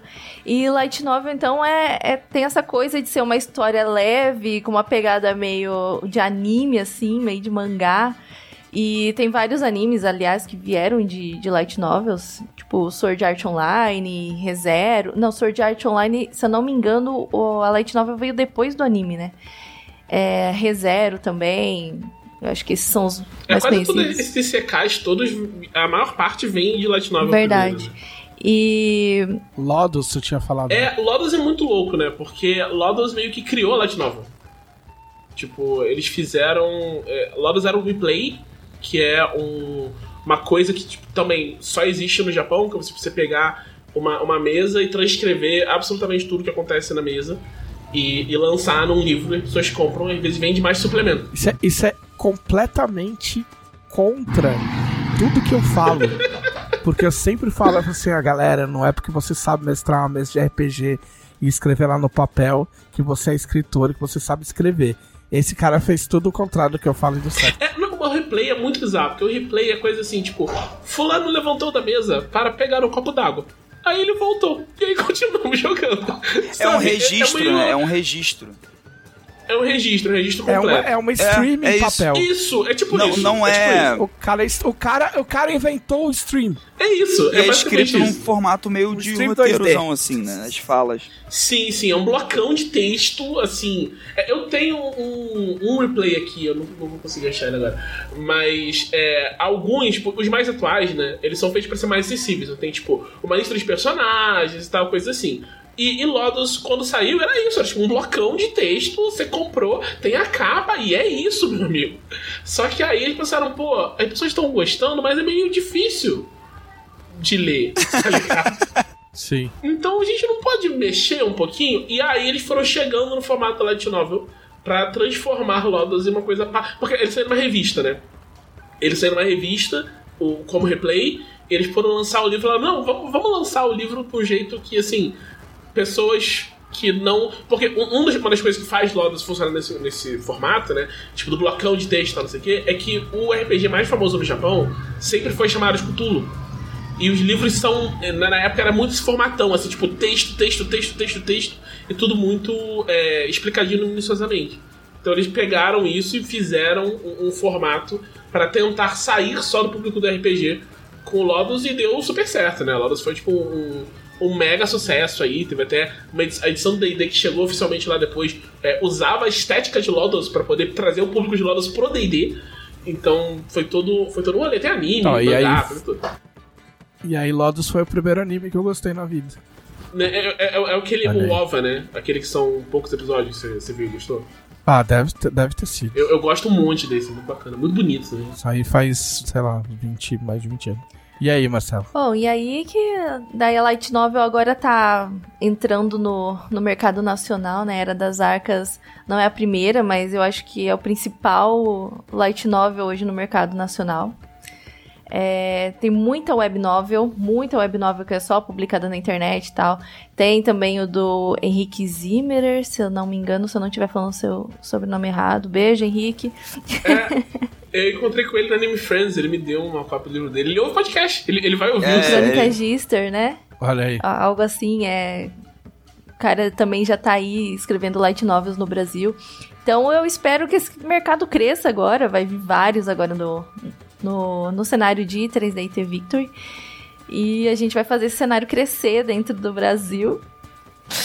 E se você ler Era das Arcas, vai perceber que cada capítulo, talvez não, né? Talvez você não perceba isso, mas foi a minha intenção. Cada capítulo parecer um episódio de anime.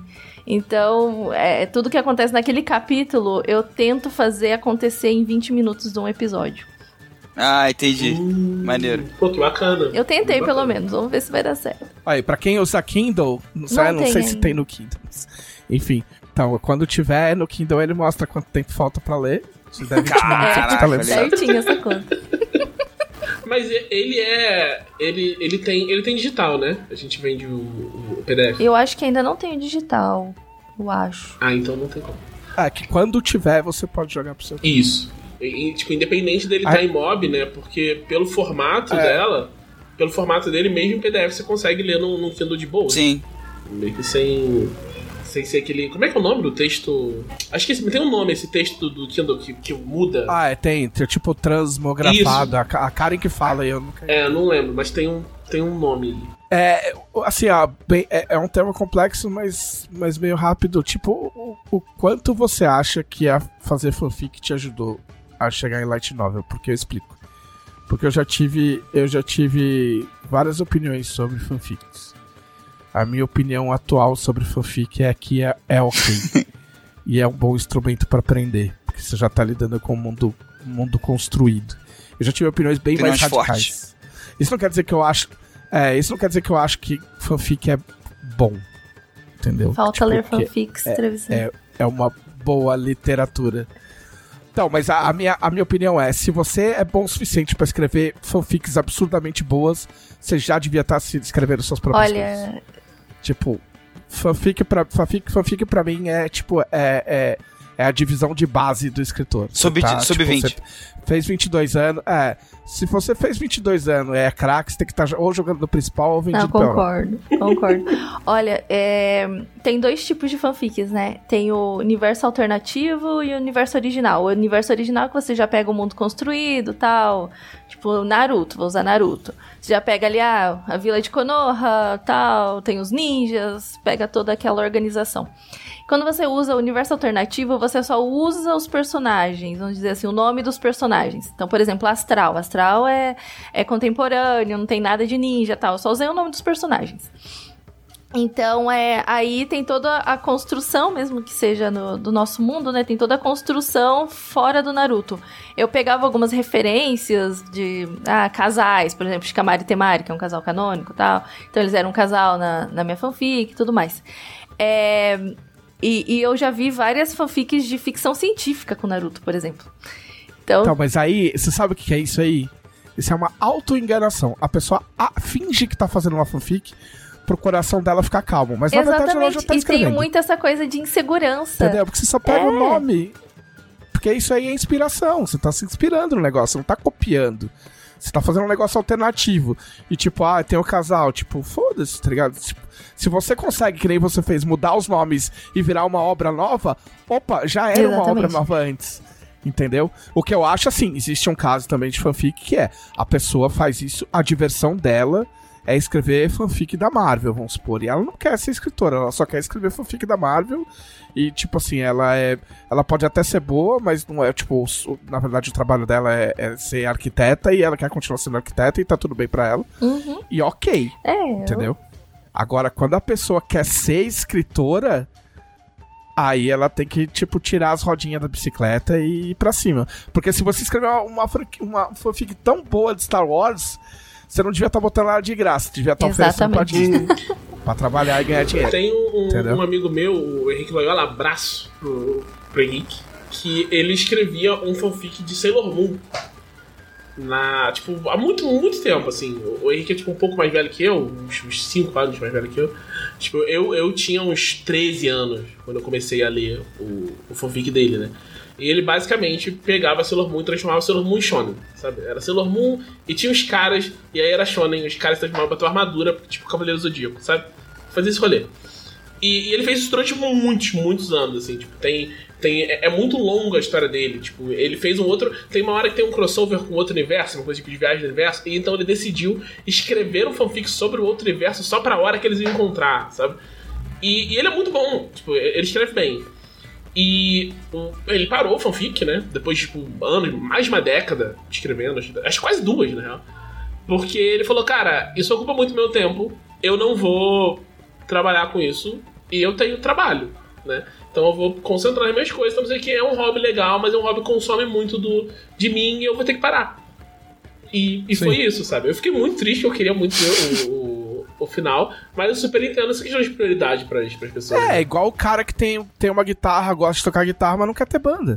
Tipo, o cara gosta de ficar tocando sozinho em casa, pra mulher, pros, pros amigos, entendeu? E é isso, tá ligado? Tipo, eu acho Quando que. eu comecei a escrever fanfic, eu não tinha pretensão nenhuma de ser escritora profissional. É, eu, eu, eu nasci no interior, eu moro no interior de São Paulo, e, e aqui a gente não tem muito essa perspectiva de, ah, vai ser escritor, vai ser... Não, aqui a nossa perspectiva é fazer o que os nossos pais fazem, sabe? Então, é, eu não tinha essa esperança de um dia ser escritora. Eu gostava de escrever, surgiu ali a, a plataforma, tinha gente que queria ler, e, e foi crescendo, né, esse número de leitores. Então, é, fanfic eu acho que é uma ótima ferramenta pra começar, porque, uma, você aprende a lidar com críticas, mesmo que você não tenha pretensão nenhuma é, de transformar aquele livro, a- aquela fanfic em livro um dia. É, vai ter gente ali que tá lendo e vai. E o pessoal mete pau, vocês estão na internet, gente. Vocês sabem como que acontece. O pessoal critica tal, é. E, e é a primeira vez que você coloca a sua cara a tapa, mesmo atrás de um pseudônimo. E era isso o que me deixava confortável ali, porque eu tinha um pseudônimo, então as pessoas poderiam xingar aquele pseudônimo, não era Marcela. Então, a, a, a hora que eu tomei coragem, falei, não, a Marcela vai colocar a cara e vai tentar publicar os livros, é que, que, que foi o, o, o divisor, assim, senão eu ia estar agora na Sofix até agora, confortável, vivendo de RH. Mas é, já li uma história de ficção científica que era surreal. Surreal de boa. E a menina, ela apagou e sumiu. E eu nunca mais tive notícias, não teve final. E eu fiquei muito triste. E era um desses casos da pessoa que não tem essa perspectiva, que não tem coragem. E acaba deixando uma obra muito boa ali, num site de graça. Para as pessoas lerem, sabe? Pra não falar que eu nunca fiz fanfic na minha vida. Ih, rapaz. Revelações. Uma É. vez eu comecei. Não, uma vez eu comecei um conto e eu guardo todos os meus textos e eu provavelmente tenho esse texto ainda. Eu comecei um texto que era. tipo, eu não chamava de fanfic na hora, mas era pra ser uma história de arquivo X. Uh, Mas aí a hora que começou a ter que lidar com os personagens, eu falei, tipo. Não. tipo, eu não vou conseguir fazer isso aí. Tipo, esquece. Mas a história era, é- era interessante. Era tipo, eles encontravam com um cara que no final das contas era o diabo. Eita, caralho. Tá ligado? É. Mas era Escreva, interessante. Não, não. Tá tipo. Eu não sei do que, que eu escreveria, cara. Eu acho que eu escreveria alguma coisa de Star Wars, sabia? Star Wars é um bagulho que me toca o suficiente pra eu. E, e Star Wars é, é um bagulho amplo o suficiente pra você fazer um negócio que é quase todo teu, mas que precisa de Star Wars pra existir, tá ligado? Porque o que você tem que se perguntar nessas horas é: você- a tua história precisa da obra original? Porque se ela não precisa, mano, é um faz um bagulho teu, tá ligado? Tipo, se o cerne do bagulho é a obra original, aí não tem jeito. Tá ligado? Agora, se não precisa. Tipo assim, por exemplo, Madoka Mágica poderia ser uma fanfic de Sailor Moon, tá ligado? Tipo, e não é uma obra original, podia ser uma fanfic doidaço. Vai saber se não nasceu assim, eu não sei, né? Entendeu? Mas assim, reflita antes de. Antes de se contentar com os. Com os elogios dos fãs de fanfic, tá ligado? Não, Astral foi minha quinquagésima fanfic, eu acho. Foi- é, Escrita é, é um exercício, né? Você tem que escrever todo dia.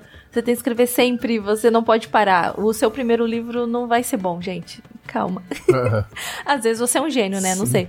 Mas eu acho que fanfic é legal pra isso, pra você ir se exercitando, exercitando essa, essa coisa da escrita, tal, desenvolvimento de personagem, diálogo. Minha primeira fanfic é horrorosa, é horrível, mas eu amo ela. Eu- mas é muito ruim. É muito ruim, é uma historinha boba, clichêzinha, uns diálogos muito raso, é umas, uns, uns, é, uns plot twist assim que não tem nada a ver.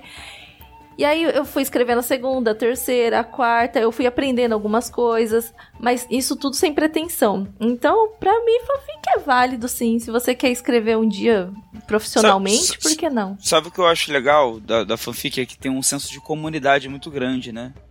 Porque tem um fandom. Então, tipo assim, às vezes a pessoa quer começar a escrever e ela pode até escrever bem. Ou ela pode, pode ser o caso assim que ela quer que ela quer fazer isso no tempo livre dela, ou porque ela quer começar a escrever melhor, quer praticar de alguma forma. E aí, ela, ela fazer um conto 100% original, ela vai passar por algumas pessoas de que ela conhece, e no geral ela vai ouvir que tá muito legal, porque são pessoas que ela conhece, né? Aí ela pode ter alguma pessoa assim mais honesta que tipo assim, não, fala o que você realmente achou, é a pessoa ali. Todo, todo, toda pessoa que quer ser escritora ou tem alguma pretensão assim, pelo menos de escrever bem, tem uma amizade que é tipo assim, alguma pessoa próxima que realmente fala as coisas, né?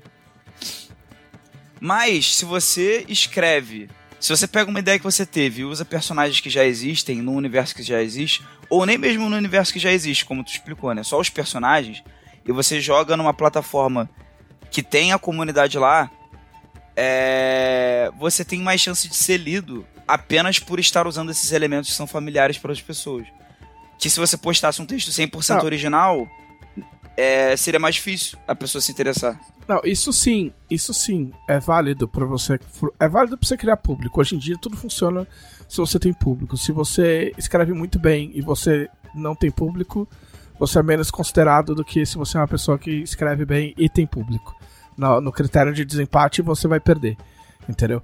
Mas a questão da, da, da comunidade do fanfic eu acho que ela é muito boa para incentivar, ela é muito boa é, é, porque tem as pessoas lendo, mas ao, mas ao mesmo tempo ela, ela carrega problemas que que são quase iguais aos da família e às vezes piores, porque tem cara que vai descer o pau no que você escreveu só porque o, o Naruto não ficou com a fulana e teu texto é bom, Entendeu? E vai ter cara que vai elogiar pra caralho só porque ele gosta dos personagens. Então, Isso é verdade também. Tipo, isso tem que ser muito, muito bem filtrado, sabe? Tipo, do mesmo jeito. É que você consegue um volume que você não consegue saindo do nada. Sair do nada é muito difícil.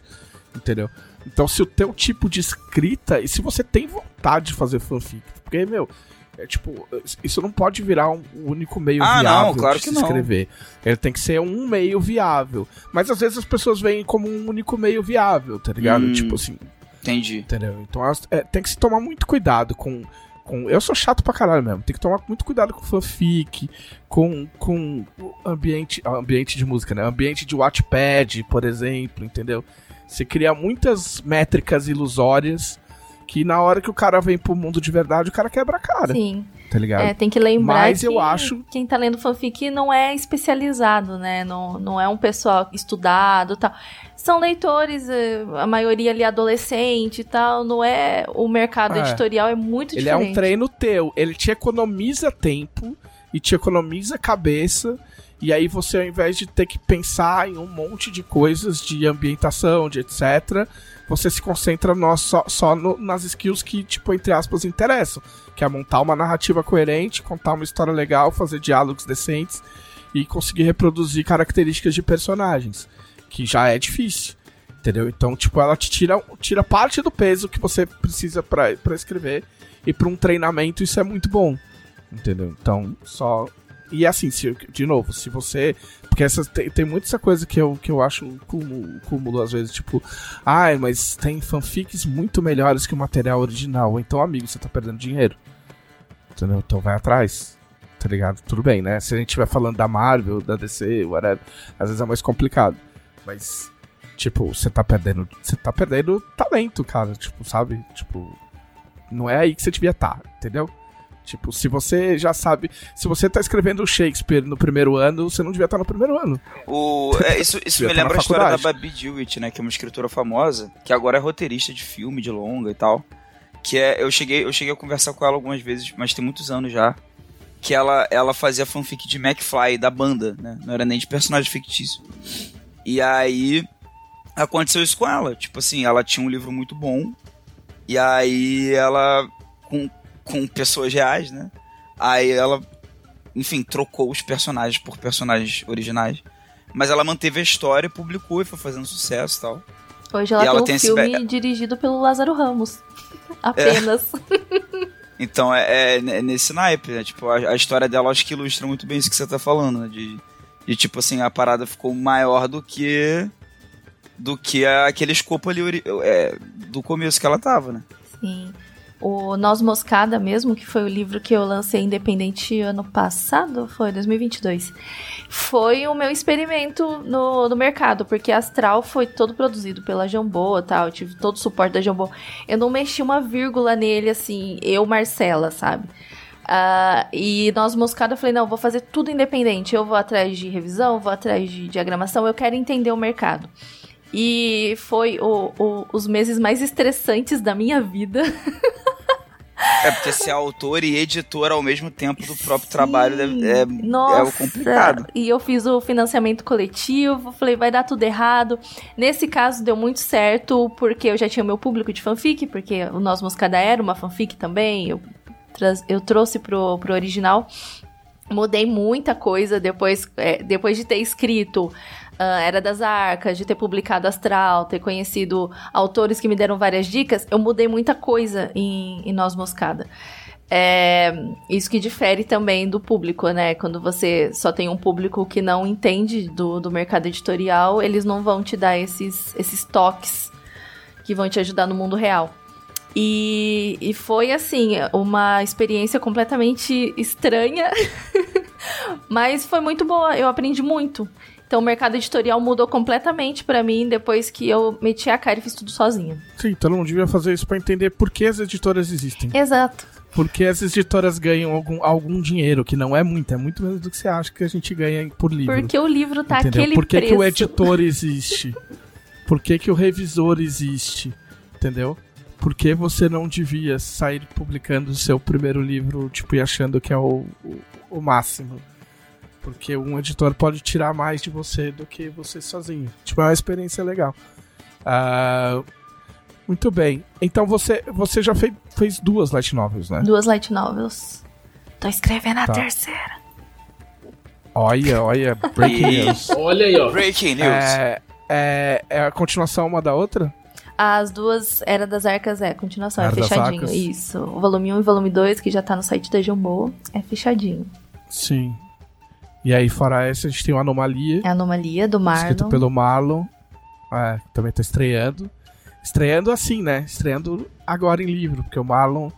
O Marlon a gente carrega desde o começo dos anos 2000 também, tipo, produtor de 3DT, de Tormenta, de um monte de coisa aí, tipo, da Dragão Brasil, tá na Dragão desde o, desde o começo da Dragão Digital. É, também é um cara que é, fico muito feliz de ver, ver essas pessoas com nome na capa e, e- e ganhando notoriedade é, depois de tanto tempo trabalhando. É, o- Ah, enquanto. Fala. Não, eu ia falar, o Marlon, ele é um dos caras que fala, nossa, eu não consigo escrever comédia e tal. Gente, leiam Anomalia e me falem se ele não sabe escrever comédia. O Major Ninja é o melhor personagem. e você pode ler o, o Anomalia sem ter lido Era das Arcas tal, é, não, não tem problema, elas são independentes, mas no mesmo universo de 3DT Victory.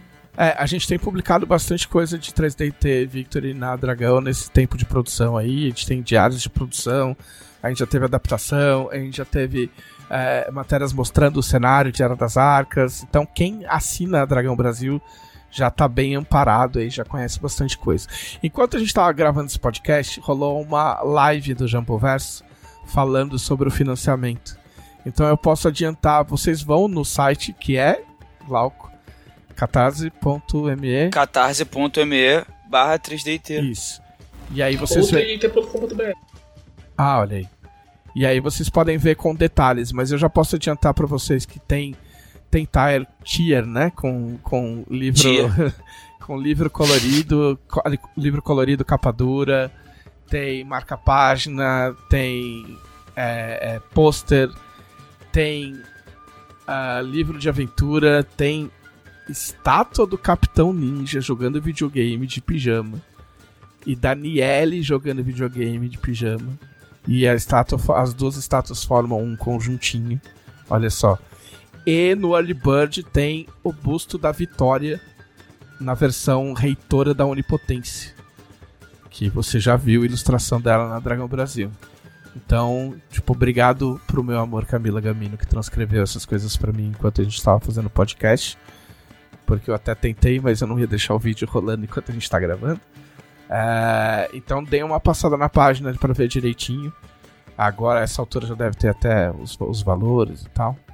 Tem bastante coisa legal para quem é fã de 3DT e para quem pretende se tornar fã de 3DT, porque essa é a, é a melhor hora de todas. Nunca é tarde. Certo, principalmente para 3DT. Muito bem, vamos às perguntas dos conselheiros. Quem são os conselheiros, Os Thiago? conselheiros são as melhores pessoas de todo o multiverso que apoiam a revista Dragão Brasil no seu maior nível de apoio, tendo acesso ao grupo exclusivo no Facebook, onde podem acompanhar prévias da revista e fazer perguntas para esse podcast. Muito bem, primeira pergunta é do Gustavo Samuel, assíduo perguntador. Muito boa tarde, Dragoncasters. Dragoncast. Vamos hoje para mais uma saraivada de perguntas, como de praxe. Para iniciar, queria agradecer pelo carinho de sempre. A primeira pergunta é: qual foi a coisa mais divertida em escrever Era das Arcas, Marcelo? A coisa mais divertida foi poder chutar balde à vontade. o, o, o Caçaro, ele criou as, as primeiras homenagens aos criadores de conteúdo de RPG, tal, o, o Pedroca, o, o Azecos. E ele abriu essa possibilidade pra mim, eu fui e falei, tá bom. Aí eu, eu me divertia demais pensando em nomes, tanto que o, o Thiago é uma das pessoas que tá... O Glauco também? Não lembro se o Glauco tá também. No, no, no Glauco tá. É o pessoal todo Sim, de joias pra Lamastu. Eu falei certo? Eu, sempre, eu falo de outro jeito, daí eu sempre falo errado depois. É, o pessoal do Joias tá tudo lá, então eu acho que essa foi a parte mais divertida de pegar pessoas do mundo real e fazer essa homenagem dentro do livro com nomes trocados. Muito bem. Ah, Marcelo Antônio Pereira Marculino. Bom dia, conjuradores de dragões. Aqui Olha tem aí. Vários, vários idiomas. Olha aí. No 3DT Victory, decidi que o primeiro personagem que irei criar será composto por três kobolds estudantes de direito e teatro, um em cima do outro. Em outras palavras, três dragõezinhos em uma toga. Ótimo. 3DT. Sei. Entendo e concordo com o motivo de um único kobold por si não ser raça jogável em Tormenta 20. Mas e se forem três kobolds e um sobretudo como simplificado acima? Tiago, o que, que você acha? Olha, sobre. Eu não. É que eu não quero dizer assim, ah, vejam coisas no futuro, porque talvez, mas. Tenham paciência. Podem haver debates a respeito, vamos falar Isso, assim. é, vamos colocar dessa forma. Nada é confirmado. Agora o Marcelo também, agora tem uma dúvida de cenário, do cenário de, de Era das Arcas. Basicamente, a convergência trouxe o povo de Arton para a Terra sem memória alguma. Isso quer dizer que Lefeus podem ter vindo também? Eita. E se vieram, eles não possuem mais conexão direta com a Tormenta? Você sabe alguma coisa que você pode falar, Marcelo? É tudo segredo. Olha, isso é algo que dá pra gente desenvolver mais pra frente. Eu confesso que o que eu sei é cortou qualquer relação com Arton, então não não seria que Então, que vá mudar nesse mundo, sabe? Algo que vá, como que fala? Mas no, no Tormenta Alpha tem um negocinho, né? No Tormenta Alpha tem os lugares que ficam Sim, vermelhos. não, em, em Era É, das no- Arcas no- ainda no não joguinho. temos algo assim, é. do joguinho, é. Por enquanto não temos algo assim, mas se você me der ideia, olha, Mas é bom ressaltar que Era das Arcas é um cenário, Tormenta é outro. Exatamente. Pelo amor de Deus. uma coisa não, não influencia na outra. É, essa talvez seja a ideia mais difícil que a gente tenha que passar pras pessoas. é que, tipo, Era das Arcas não é Tormenta disfarçado. Era das Arcas é, É, Era é. das Arcas. É, inclusive porque a gente brinca que essas, esses seres de, de outro, de mundo fantástico é, vieram de Arton, tipo assim, é meio que um... Não é easter egg porque não é uma coisa escondida, né? Mas é meio que uma referência, né? Mas na real, você na sua mesa, você pode pirar de qualquer... Porque assim, existe Minotauro em outros mundos, existe Elfo em outros É, mundos, na você sua pode... mesa você faz o que você quiser, como é, sempre. você- você- O que importa é que eles, as pessoas que vêm perdem a memória, né? Então não é relevante de onde elas vieram exatamente. Daniel Marielson Pereira, como surgiu a ideia de inclui- incluir os joalheiros e outras referências como o Mestre Kedrop entre os menestreamers famosos de Era das Arcas? Olha, pô, Joalheiros é um nome foda É maravilhoso, é maravilhoso. que, que a gente nunca tinha ouvido, hein? Dá pra quem não sabe, em Era das Arcas tem o grupo Joalheiros, que é o grupo que jogou joias. É, tão- estão todos os integrantes. A Camila, aliás, é a barda do grupo, né? ela até postou certíssimo. um, negócio hoje no Twitter, eu esqueci de responder ela, mas depois eu te respondo, Camila. E. Ah, a gente queria, né, homenagear o pessoal que tá criando conteúdo aí de RPG.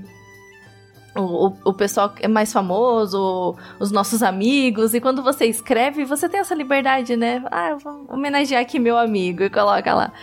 E eu achei muito legal criar esse paralelo com a nossa realidade, né? Então todo mundo conhece, todo mundo, todo mundo conhece joias. Então, colocar os mainstreamers que são arcanautas que fazem streamer, mene vem de menestrel, streamer, mainstreamer, e arcanautas são os exploradores de arcas. Então, colocar esses arcanautas mainstreamers famosos no nosso mundo era um jeito também de criar essa realidade mágica mais aconchegante, mais pessoal. Pô, é muito doido porque eu fiquei pensando nisso, né, durante um tempo, porque tem essa coisa da metalinguagem na era das artes. Acaba acontecendo, é inevitável, né? As homenagens, a questão de ter o Tormenta Alpha dentro do universo. Eu fiquei pensando assim, pô, então é, existe um personagem que é a Camila, o outro que sou eu, e a gente, somos mainstreamers. E aí quando, a gente, esse, quando esses personagens vão jogar Tormenta Alpha, será que a, aí a personagem da Camila joga com a Pruna no Ela Tormenta pode. Alpha? E o meu personagem joga com o Zanshin? Ela pode. Porque, né? Muito bem. Eu fico com essas reflexões. Ó, o Gustavo Samuel tem uma sequência. Uma, uma eu vou pular porque eu vou tomar spoiler de Barbie e eu ainda quero ver Barbie. Aí eu não quero que vocês respondam. É. Não, mas aqui não é, não é spoiler. Não é spoiler, não. Quem decide o que é spoiler é quem toma o spoiler. é. Mas, mas Ó, outra, propa- Ok. ó, outra pergunta. Qual o objeto de papelaria favorito dos participantes? Se a Camila estivesse aqui, essa era uma pergunta que ia durar bastante tempo. Ah, eu, eu sei, eu sei, sim, eu sei a resposta pra essa imediatamente. É apontador elétrico. A coisa que mais me dói, que eu não trouxe do Rio de Janeiro pra cá, Hum, é o meu apontador elétrico. Eu não sei o que aconteceu. O Glauco tava comigo quando eu fui pegar as coisas, eu não lembro, não vi meu apontador elétrico. E eu perdi meu apontador elétrico, eu sinto muita falta dele. Tinha trazido ele da sonda na época que ele desmontou o, o escritório. Ele fazia um barulho muito satisfatório e deixava o lápis muito apontado. Eu nunca achei, eu procuro desde então um apontador elétrico igual, eu nunca achei. Mas esse é o meu item de escritório. Muito bem. Eu. Ah, eu não uso objetos de papelaria. Post-it no máximo. Aí eu gosto de canetas. Eu tenho uma coleção de canetas de gatinho. Se você me ver e quiser me dar canetas de gatinho, eu aceito. Eu amo canetas. Muito eu bem. gosto muito dessas canetinhas aqui, ó. Ah, Ah, aqui, tenho- ó, que ninguém é, tá vendo. aqui, gente. Muito bom. É, é, é uma caneta. Eu, vou- eu vou explicar, calma. É uma caneta. Eu tenho a preta também. São aquelas canetas que. Que é é 0 0.4. Glauco, você não vai Então, tipo, levar ca- um minuto e meio pra descrever uma caneta. Não, não, não, não, não. É, são aquelas canetas de ponta fina que, que a tinta é meio. É bem Pô, não sei explicar, mas tem é várias ca- cores. Tem várias cores. é isso. É caneta Oi? fina. Não é que não é bic, ela é tipo. Ela não é esferográfica, que nem a caneta É. Bic. Ela é uma caneta de tinta. É estabilo, não é? Eu não sei se é a marca ou se é. É- é- é- se é o tipo nome dela, que é tipo Stabilo. Eu acho Só que é marca. É marca. É, eu acho que é uma caneta amarelinha que ela tem um formato hexagonal, gente. É isso que vocês precisam saber. É alemã, acabei de ver que é alemã. E ela tem a ponta de- parecida com a de uma lapiseira. Tipo, ela é fininha. Eu acho que você poderia levar. Eu gosto bastante dessas. dessas canetas. E o- Qual é o seu mesmo, O meu Marcelo? é caneta de gatinho. é bem É bem específico. E qual o restaurante favorito dos participantes brevemente? Putz, é muito difícil, hein? Difícil. Fala, fala o nome, tipo, e o que que ele. O que que tem no restaurante. Nossa, só. escolher é muito difícil. Chuta um. Ah, o meu é engraçado, ele chama Tiago Sushis. Não preciso explicar por quê, Olha o aí. que faz. é o melhor, é o melhor Ó. sushi de Bauru. O meu é. O meu aqui no Meyer eu descobri um restaurante chamado Rios Gourmet. Que tem uma pizza muito boa. Que ela é feita em forno a lenha. Como deve ser. Olha só, é, tipo, ela é extraordinário Esse é o porque é o mínimo, único né? Exatamente. Eu queria fazer uma menção. Parabéns por fazer o mínimo. Fazer uma menção honrosa ao Tap Crepe, que é de Campo Grande, que vende tapioca e crepe. Muito famoso. Também gosto muito de lá. Cara, eu vou, eu vou dizer o Paulistinha, mas, tipo, é, é muito, é muito- Eu preciso muito tempo pra fazer essa pergunta. Eu, eu vou dizer o Paulistinha que eles fazem uns, uns sanduíches, não é hambúrguer, eles fazem uns sanduíches aqui. E eles são, tipo, meio longos, meio uma coisa meio subway, assim, tem muito variado e tal. É muito gostoso, não é muito caro, entrega bem e eu gosto muito do. Tu precisa fazer a menção honrosa ao do Tiamori. Você tá vendo como isso é difícil? É muito difícil. É, tá, complicou demais. é, eu, eu, obviamente, morando em Porto Alegre, meu restaurante favorito é uma churrascaria, que é o Giovanas. Que é a nossa, a gente chama de a nossa churrascaria, porque a gente conhece os gerentes, os caras, se eu vou lá sozinho, eles perguntam da Camila. Se a Camila vai sozinha, eles perguntam Foi onde a gente foi aquela vez? Já sabe que. É, foi. Pô, lá é bom, hein? Os caras já sabem sabe que eu torço pro Palmeiras, já pergunta como é que estão as Pô, coisas. polentinha é, de lá é gosto. boa demais. Ó, a pergunta mais complexa de todas que eu vou, eu vou picaretear demais pra responder. É o Anderson Rosa. Eu queria, eu queria só ressaltar o, o, o- o nível de elaboração da sua, da sua pergunta. Ó, DT, ADT, 3DT e 3DT Victor, cada um em um Fórmula 1 a 220 km por hora em Spa-Francorchamps, que foi o, o- o autódromo da última corrida. Qual o resultado da corrida? Infelizmente não teve corrida nesse dia porque choveu demais e eles tentaram, deu bandeira vermelha na primeira volta e não voltou pra fazer corrida. Isso é real, na real. Tipo, esse é um dos grandes problemas de Spa, é que, tipo, a corrida é feita numa uma época do ano escrota, a, a, o autódromo fica no meio de uma floresta e chega a chover numa parte da, da- do, do autódromo e em outra não. E já aconteceu mais de uma vez de, tipo, não ter corrida porque choveu demais. Ah, Marcos Vinícius Rodrigues Oliveira. Boa tarde, Dragoncasters das Arcas. Ah, os caras estão elaborados. Boa tarde também para Marcela Alban. Gostaria de saber da Marcela qual a base de inspiração dela como escritora. Como isso ligou ela ao RPG. A gente meio que respondeu no decorrer do podcast. Se possível, saber também se ela pode contar uma história engraçada que já participou em uma mesa de RPG. Queria parabenizar, pois eu adoro seu trabalho. Ah, Olha, obrigada. É. Nossa, Tem alguma historinha curta de, de mesa? cara, eu não vou lembrar agora de história curta. É, são, são... Acontece muitas é, coisinhas dentro da mesa, assim, alguém falar algo fora da, da hora tal, que é muito engraçado. Mas lembrar agora eu vou ficar te devendo, hein? Uma historinha curta. Eu, eu comento uma história engraçada que eu tenho mesmo com a Marcela que eu adoro mencionar. Ah. Eles estavam Ah, jogando isso a é engraçado só Valkyria. pra você, tá? Isso é engraçado só pra você. A Marcela já até percebeu já. estavam jogando Arena de Valkyria, a primeira temporada da Arena de Valkyria era sempre uma coisa, tipo, eu conversava com a Camila antes, o que, a gente vai fazer e tal, não sei o quê. E eu percebi que a Marcela dava tiro e dava muito dano.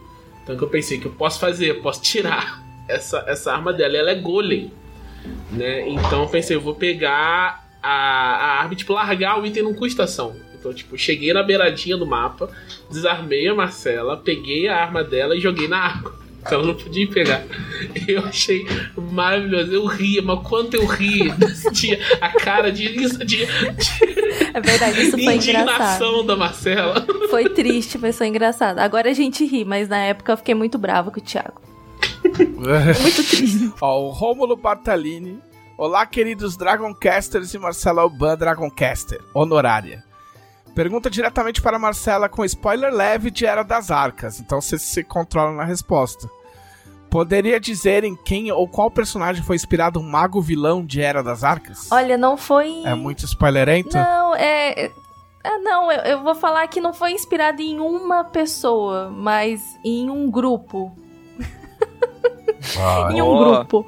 E eu acho que, que se você ler, você vai, você vai sacar que, que grupo estou me referindo. Eh, São vários, na verdade, né? Mas se encaixam aí.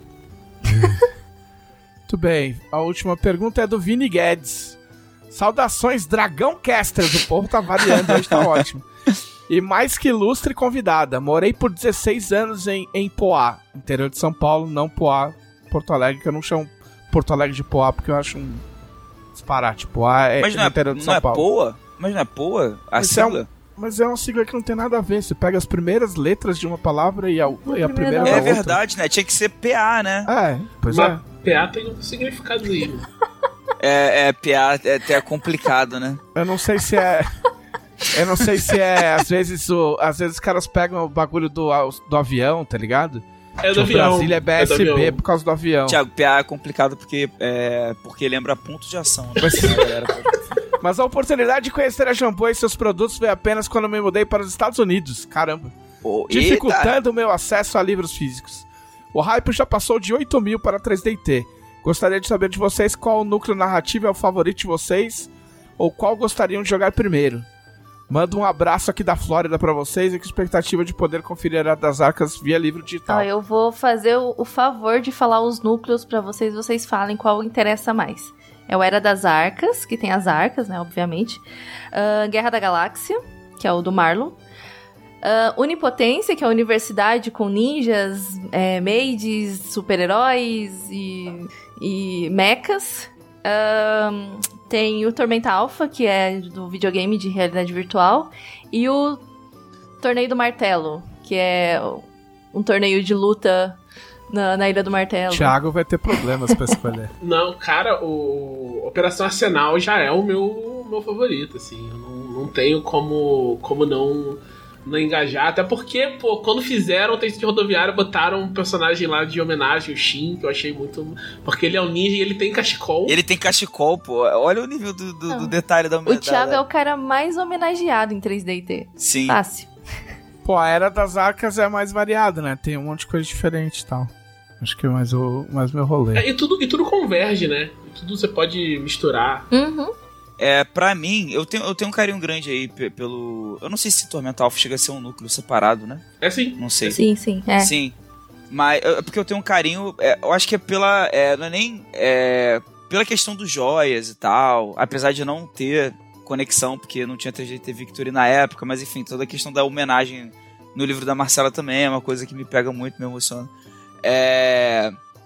E. Mas assim, pelo, pela parada mais diferente, é a coisa, o lance do espaço. É o lugar que eu tô mais empolgado pra jogar e conhecer. É, eu sou meio suspeita, né? Amo Era das Arcas, tem muitas possibilidades, que nem o Trevisan falou. Mas Unipotência também tá com meu coração aí, porque eu adoro uma, uma historinha escolar. Tretas de escolinha. Realmente.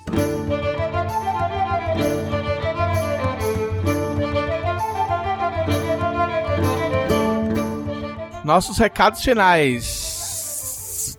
Glauco, Thiago, Lessa. Gente. Thiago Lessa. Saudações tricolores. Não. É, gente, me sigam lá no. me sigam lá no Twitter, arroba Glauco Lessa. Também no Blue Sky, arroba Glauco Lessa. Até eu tô tendo dificuldade de falar meu nome.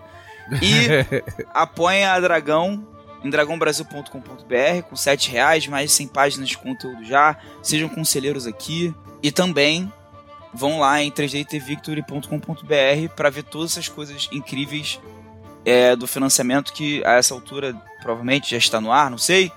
E acompanhe a gente aqui para mais novidades de 3DT e muito mais. Pessoal, me sigam nas redes sociais, arroba Thiago Rosa RPG no Twitter, arroba só Thiago Rosa, que não é só arroba, né, mas é só Thiago Rosa no, no Blue Sky. E acompanhe a gente na nossa mesa Arca Assombrada de 3DT Victory às segundas às 8 no canal de Twitch da Jambu. Bom, me sigam no X. arroba Mar underline Alban. É Twitter, é no Twitter. Instagram também. No Twitter. No Instagram também, no Blue Sky também, tudo Mar Underline Alban. É, também assistam a gente jogando, é, morrendo nas mãos do Thiago né, no, no, canal da Jambô na terça-feira. Na segunda-feira e na terça eu narro uma mesa no Falha Final também de 3DT Victory, teste É. de segurança nas arcas de Valindra. E é isso. Muito bem, eu sou JM Trevisan, você pode me seguir no Twitter como arroba JM Trevisan, no Blue Sky como JM Trevisan, no YouTube como JM Trevisan e não me siga na vida real, senão você vai tomar uma paulada na cabeça. Este foi o podcast da Dragão Brasil, a maior revista de RPG e cultura nerd do país. Até semana que vem. E...